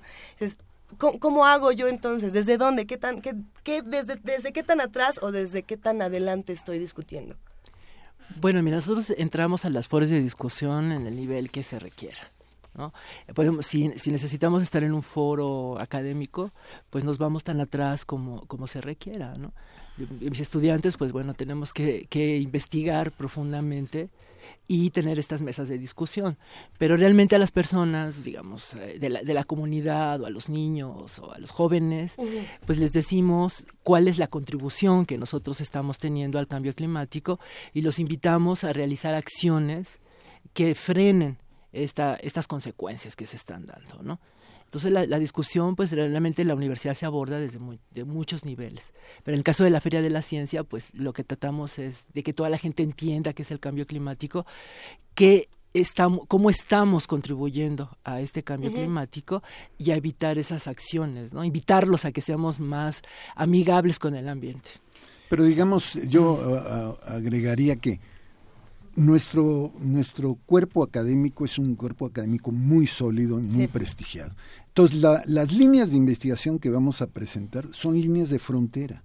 O sea, estamos en la frontera internacional del conocimiento. Por eso es que la gran mayoría de los profesores en la UAM Iztapalapa estamos en el Sistema Nacional de Investigadores. ¿no? Igual en las humanidades eh, tenemos un nuestro cuerpo académico tiene un gran reconocimiento a nivel nacional e internacional, ¿no? Entonces, es un privilegio para los que nos visiten, que son estudiantes, pero que también es mucho público general que va acompañando a sus hijos y que tiene la oportunidad, algunos por primera vez, de pisar una universidad, ¿no? Qué ¿Cómo, ¿Cómo es? Porque pensando en la feria de, ciencias y humanidades a la que nos sometían en, en la escuela, ¿no? Llegabas y, y, te topabas con un montón de mesitas donde en una había un volcán Yo y en hice un volcán. Había un pero, pero hice un poema del volcán, entonces por lo tanto desde niño ya empecé a mezclar ciencia con Pero, y, o sea, ¿con qué te encuentras? Con, están ahí sentaditos los científicos. Tenemos, tenemos dos dos o tres carpas muy grandes y entonces eh, en la oferta docente, por ejemplo, te vas a encontrar módulos y en cada uno de esos módulos se te va a explicar de qué se trata la licenciatura que se ofrece, cuál es la perspectiva, cuál es el mercado de trabajo, eh, cuál es el quehacer de un profesional de ese tipo. Y después en otras carpas te vas a encontrar a los investigadores con muestrarios de su, de su línea de investigación, ¿no? Vamos a tener ahí este, microscopios, vamos a tener muestras de fósiles, muestras de, de, peces, de mamíferos, de anfibios, etcétera. Entonces, es la oportunidad de, de saber ¿Qué es lo que hace un científico? ¿Para qué sirve la actividad científica? Suena a un gabinete de curiosidad. sí. Y a, una, y a un trabajo de, de orientación vocacional, porque estás a la mitad de una carrera y no tienes muchas veces la más remota idea de qué hacer con ella. ¿O de qué estás haciendo ahí? O de qué estás haciendo ahí. Porque o sea, si de pronto te das cuenta la tradición familiar, de que puedes ser, por ejemplo, ¿no? De que puedes ser editor o que puedes, o sea, con una carrera de letras pensando, ¿no? Que puedes ser editor, que puedes ser comunicador, que puedes, o sea, sí, yo creo que que para eso sirve un poco jugar a, este gabinete de curiosidades zoológico donde vas y te acercas a las especies en su hábitat. Mira, a lo largo de los 10 años que hemos hecho esta feria, hemos tenido la satisfacción de que muchos niños de secundaria de prepa han salido de ahí diciendo, ya sé que quiero estudiar, ¿no? Quiero estudiar hidrobiología. ¿Y qué, qué, es eso? Es algo que antes de entrar no sabía que existía, ¿no? Es la vida, la vida en los cuerpos acuáticos. Y es una carrera que nada más se da en la UAM Iztapalapa, que es muy necesaria, que es muy importante para el país. Necesitamos hidrobiólogos, ¿no? Para salvar a los ajolotes, por ejemplo. También necesitamos biólogos experimentales, también para salvar a los ajolotes y otras cositas, ¿no? ¿Eh? Y, pero también tenemos necesidad de físicos, de antropólogos, de psicólogos sociales, etcétera. Entonces ahí se da este todo este abanico de oferta académica. Son más de 26 carreras, ¿verdad? Más de 26 carreras de licenciatura. Tenemos, en la UAM Iztapalapa tenemos más posgrados que licenciaturas. Entonces tenemos 26 licenciaturas o, o, 27 y tenemos como 35 posgrados. Qué maravilla. ¿Cuándo arranca la feria? Hoy mismo. Hoy a las 11 o sea que pueden salir de aquí y irse para allá. Hoy a, las 11 se inaugura y termina hasta el próximo sábado. Y la entrada es libre, por supuesto. La entrada es libre, recibimos este eh, grupos de escuelas, grupos de secundaria y también recibimos familias, ¿no? Entonces, esa es la riqueza. ¿Hay que inscribirse de alguna manera para ir en grupo? Nada. Para ir en grupo sí. conviene que nos hablen por teléfono y que este nos, nos avisen que, que van a venir en grupo, ¿no? Para hacerles, hacerles un tour un recorrido agradable. Exactamente. ¿Tienen el teléfono para que nosotros podamos comunicarnos con ustedes? Sí, es el 5804 6553 o el 5804 4600 extensión 3115. Y tenemos un correo que es feriaeventos arroba yahoo.com.mx. Perfecto. cada año hay una discusión que es la discusión que es más caliente o que es más importante dentro de estas ferias. Eh, ¿Cuáles son las discusiones ahorita o las charlas que esperan que tengan más respuesta, que tengan más controversias, las que se ponen más Bueno, hoy, en este año, no es porque está aquí la doctora Silva, pero el, el, calentamiento, global. Venimos la discusión que se acaba de tener con los nuevos protocolos. El tratado que ha firmado México Internet que lo obliga a hacer cosas, ¿no? Y venimos de, de participar en la Semana de la Ciencia del CONACYT en el Zócalo, cuyo tema este año fue calentamiento global, ¿no es así? Sí, fue el cambio climático y allí, bueno, eh, fue una, un éxito la, la feria realmente recibimos cantidad ahí bueno ahí recibimos hasta niños de kinder no eh, que fue una, una, fue una delicia recibir a los niñitos de, de kinder. Y eh, estuvo la gente interesadísima no y ya que, estamos, y ya que estamos por aquí digo ya que vinieron y que se acaba de firmar este protocolo de París o se acaba de poner entrar en vigor el protocolo de París que reemplaza el de Kioto no no no, no lo reemplaza es bueno lo actualiza y qué qué dice cuál, cuál es la ¿Cuál es el Bueno, realmente por ser tratados internacionales, pues son tratados de buena voluntad, digamos. Entonces los países que se adhieren a estos tratados, pues se comprometen sobre todo a reducir las emisiones de gases invernadero. Entonces, eh, pero como son tratados de eh, voluntarios, entonces realmente tenemos que apelar a la voluntad de los países y que los países se adhieran y que realmente reduzcan. Digo, ahorita es una tristeza que México este año reportó que habíamos incrementado nuestras emisiones de dióxido de carbono en vez de, disminuirlas, ¿no? Entonces Pero las incrementamos o las cambia, las medimos de manera distinta. No, no, las incrementamos. ¿Por qué? ¿Le tocó al INEGI? Porque si es así, ya ves que le tocó al INEGI, se me dio raro. al INEGI ya estamos, Pero es una, una nueva oportunidad para, para para resaltar la necesidad de que el gobierno se vincule con la academia. ¿no? no podemos andar divorciados. Entonces, eh, desde estos micrófonos llamamos a los funcionarios a que le pregunten a la academia. Y a que, la, academia, que la academia se vincule con la industria, porque de pronto hay unos divorcios y unos pleitos. Es la, famosa triple hélice para el desarrollo global, ¿no? Entonces invitamos a la empresa que se acerque, que no corra a Alemania o a Japón por soluciones, que las encuentra en sus universidades públicas en el país. Es una gran reflexión. Mañana, arranca, hoy, a las 11 de la mañana, dentro de, una hora y 20 minutos. Y, eh, y se lo amplia. Un día, perdón, pero me encanta, digo, ya estoy aquí de, de chimiscolero. Doctor Javier Velázquez Moctezuma, que nos venga a contar de la clínica del sueño. Pues ese es un tema, ese es ¿Eh? un tema taquillerísimo. Cuando quieran. Porque es lo nuestro. o sea, ninguno, ninguno, de los integrantes del primer movimiento duerme bien. ¿Quién, quién duerme bien? Querida producción, levanten la mano. cuando dormimos, Nadie manos muy bien, pero no dormimos nunca. Debí de haber traído tarjetas. Hubiera, o, pastillas. Pero nuestros queridos radioescuchas nos han contado numerosas veces de este problema que todos compartimos. Es, bueno. es una epidemia. ¿Por qué es, una, epidemia, justo? Porque... Eh, porque el avance tecnológico propicia que hoy vivamos en un, en un mundo permanentemente iluminado. Y los seres humanos estamos diseñados para vivir en un ciclo de actividad y reposo de luz-oscuridad. Entonces nuestro organismo responde endocrinamente con la melatonina. Exactamente. ¿Qué, qué, informada estás? Entonces se apaga la luz, se libera la melatonina y se propicia el sueño. Eso es uno de los mecanismos para propiciar el sueño. Entonces, si no se apaga la luz, entonces la melatonina no se, no se dispara y otros mecanismos tampoco se disparan. Y, y, después está la creencia de que dormir es un, un privilegio, un lujo que, que, solamente los flojos se toman, ¿no? Entonces nosotros estamos insistiendo que es una la mejor inversión en salud y la más barata es dormir bien. Es como gasolina para un coche. Exactamente. Vuélvanse a reír de mis siestas. A ver. Porque ah, no, las, las, siestas, las siestas son importantísimas. Yo te, te, te, te, puedo fundamentar eso. Hace siestas. Vamos a tener que, que hacer una mesa.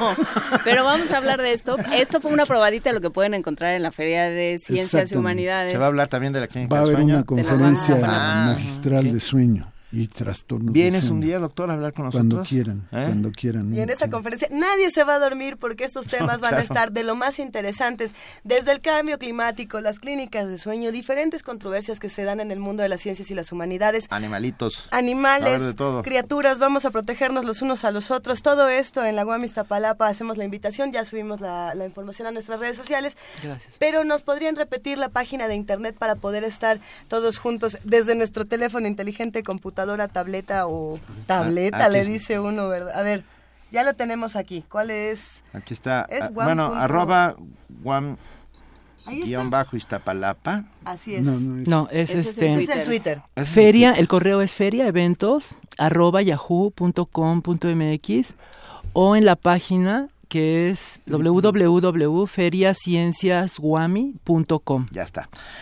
Que tengan mucho éxito, como lo han tenido siempre. Para nosotros es un privilegio que hayan estado aquí esta mañana y ya, ya te embarcamos. No, no, estamos comprometidos y el privilegio ha sido nuestro. Estamos encantados de que nos reciban en esta cabina. Somos universidades hermanas, por supuesto, y Muchísimas estamos gracias. todos en la misma. Muchísimas, Muchísimas gracias, gracias. al doctor Javier Velázquez Moctezuma y a la doctora Beatriz Adriana Silva Torres, los dos de la UAM Iztapalapa. Muchísimas gracias. Gracias. Nos vamos a una canción.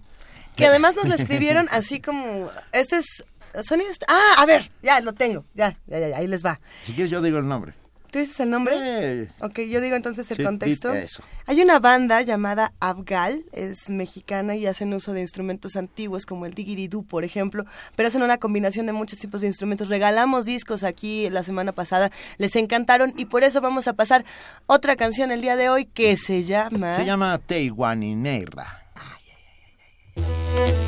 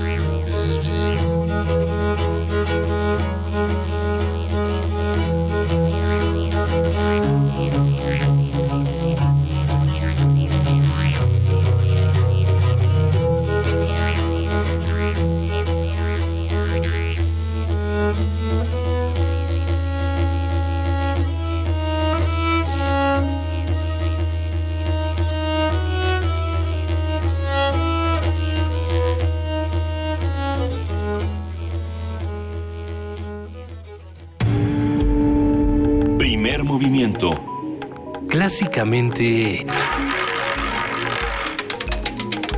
Incluyente.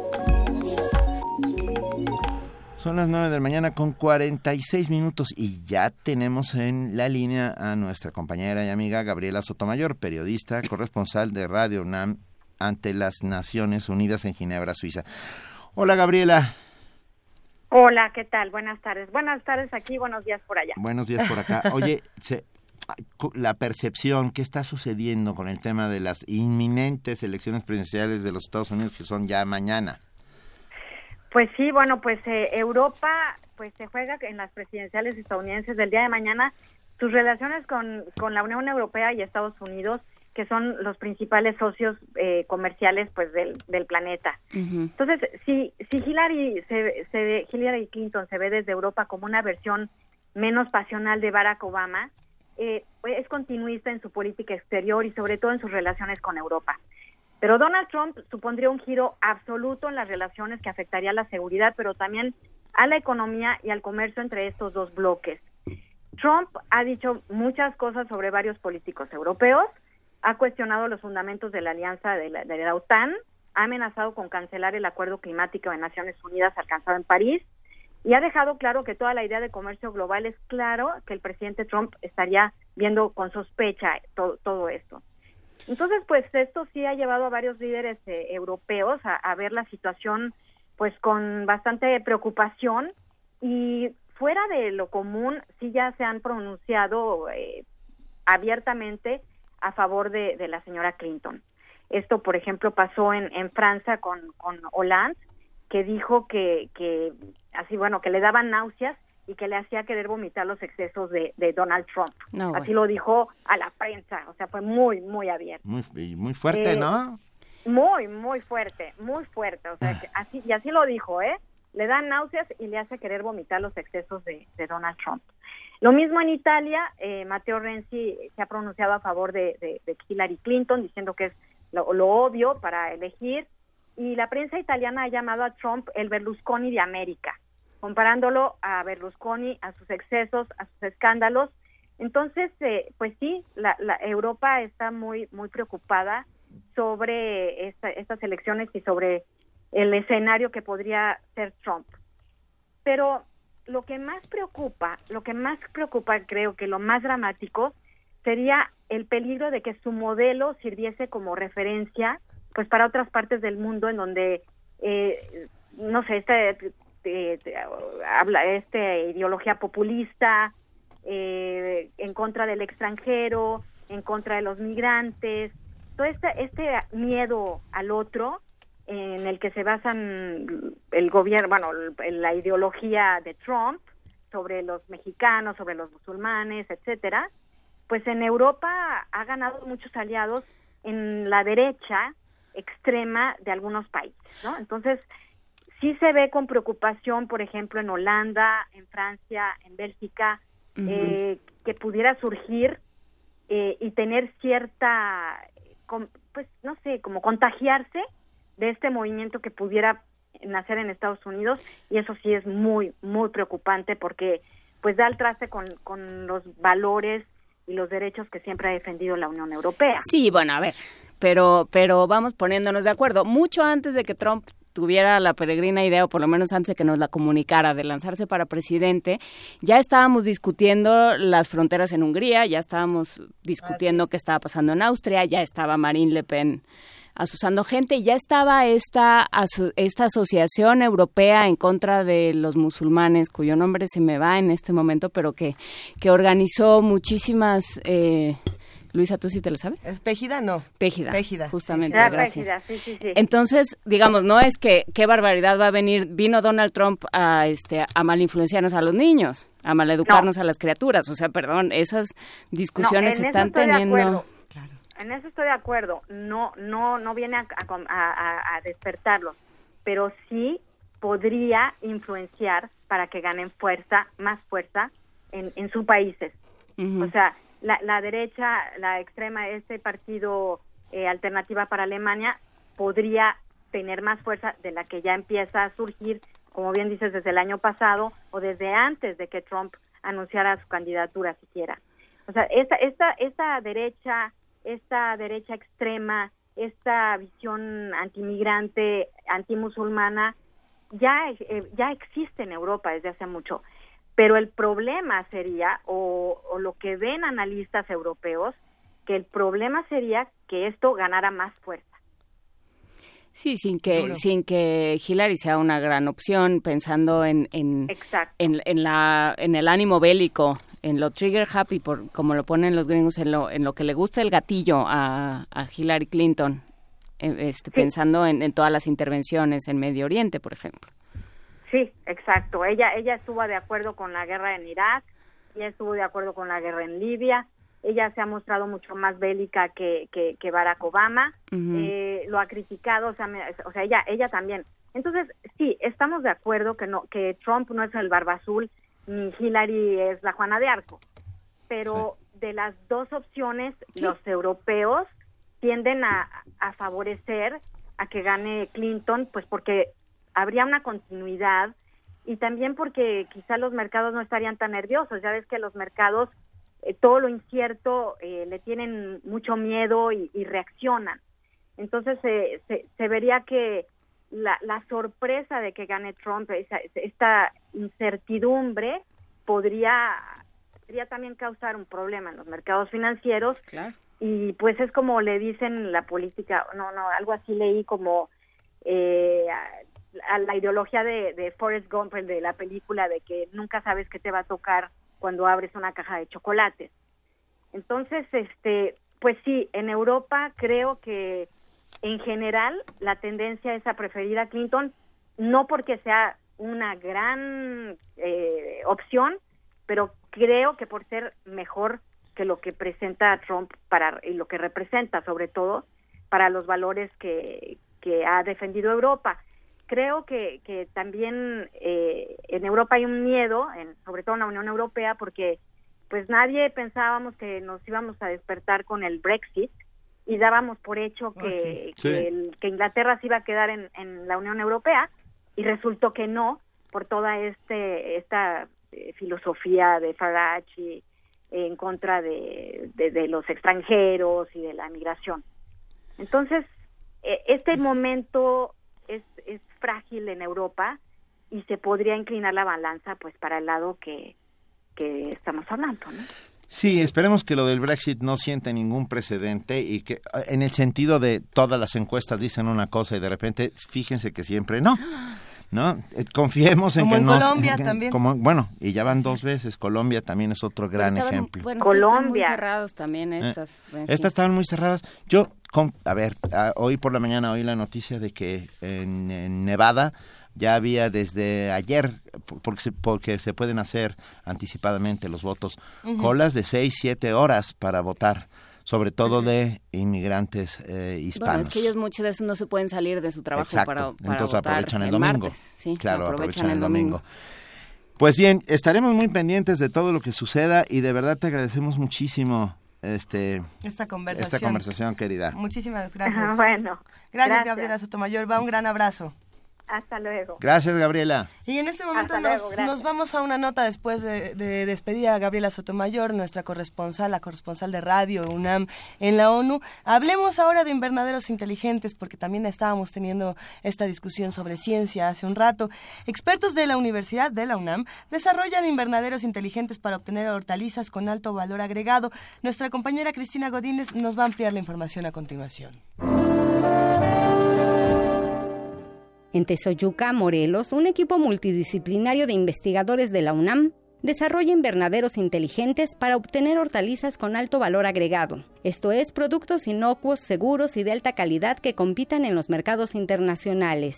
Con este proyecto se pretende maximizar la productividad y minimizar el uso de agua, así como el control de sus variables mediante un sistema computarizado. De los beneficios habla el doctor Enrique Galindo Fentanes, investigador del Instituto de Biotecnología de la UNAM. Temperatura, humedad, consumo de agua, nutrientes en el agua, insolación solar, son controlados a través de un sistema de computación de forma que maximicen la productividad y que además minimicen el uso de agroquímicos de tal manera que podamos garantizar la producción de productos sanos e inocuos. El doctor Leobardo Serrano, también investigador del Instituto de Biotecnología, se refirió a la importancia de desarrollar tecnología propia. La idea es hacer un traje a la medida según los productores porque sabemos muy bien que no todos pueden iniciar con el top ¿no? Es como si de alguna razón alguien quisiera empezar manejando un Ferrari, pues le sería muy difícil. Entonces hay que ir paso a paso por la cuestión del capital de inversión, pero también para tomar confianza en el uso de estas tecnologías y empezar a capitalizar el productor. Para incrementar la productividad agrícola, Fentanes. Un sello que tiene el proyecto, además de la parte de instrumentación y control y tecnologías de la información que es intensivo en, en esa parte y cuyo experto es el doctor Antonio Juárez del Instituto de Ciencias Físicas, es la parte de usar productos biológicos que puedan sustituir o minimizar a los productos químicos. El doctor Serrano explicó en qué consiste el control biológico. Es un control que a diferencia de los pesticidas químicos, el control biológico difícilmente genera este tipo de superorganismos, como se le llama, para tener productos libres de, eh, de pesticidas que permitan una producción sustentable y económicamente atractiva de estos productos agrícolas. La investigación planeada para dos años es financiada por el Consejo Nacional de Ciencia y Tecnología. Para Radio UNAM, Cristina Godínez.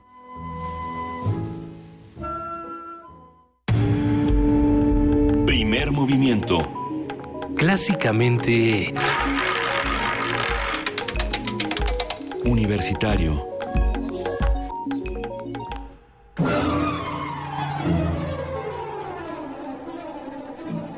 Volvimos a la clásica. Es que es la abeja reina productora que ya llegó a decirnos cómo está, de cómo nos toca. De cómo nos toca hoy en Radio UNAM. Está con nosotros nuestra queridísima Frida Saldívar. Muy buenos días, ya varios programas nos toca en este lunes aquí en Radio UNAM. ¿Como de a cuántos, Frida? Cuéntanos. Como de a tres por frecuencia en el 96.1 de FM. E iniciamos con, bueno, a las 6 de la mañana con derecho a debate, de 2 a 3 de la tarde Prisma RU y a las 9 de la noche Resistencia Modulada. Los invitamos, para los que son trasnochados, a que a la 1 de la mañana escuchen testimonio de oídas para conocer, así es, para conocer Visiones Sonoras 2015 con los compositores Iván Abreu de Cuba, José Luis García Nava, mexicano y Ricardo Cortés y cambiando en su dial en el 860 de AM a las 2 de la tarde tendremos el programa La Feria de los Libros con Arfaxado Ortiz, el conductor, y a las 9 de la noche el programa La Guitarra en el Mundo. Así que nos pueden escuchar por internet también en www.radiounam.unam.mx y seguir en redes sociales como Radio UNAM, tanto en Twitter, Facebook e Instagram. Gracias, querida Frida Saldívar. Excelente día. Nuestra productora. Lo hiciste un poco lento, ¿eh? ¿Cómo que cuánto tenía que haberse ándale, echado? Ándale, ah, ahorita, no, no, ahorita fue que nos vayamos, rapidísimo. ella nos va a mandar la música. Así va a decir, lo hicieron muy lento. ¡Órale! Ya, nos vamos, ya, ya nos vamos. Gracias a todos los que hacen posible diariamente este espacio. De verdad, es un verdadero privilegio. Gracias, querida Juana Inés de esa, querida Luisa Iglesias. Gracias, querido Benito Taibo, y gracias a todos los que hacen comunidad con nosotros. Nos escuchamos mañana de 7 a 10 de la mañana, como ustedes saben, en AM, en FM y en www.radiounam.unam.mx. Hagamos comunidad. Esto fue Primer Movimiento. El mundo desde la universidad.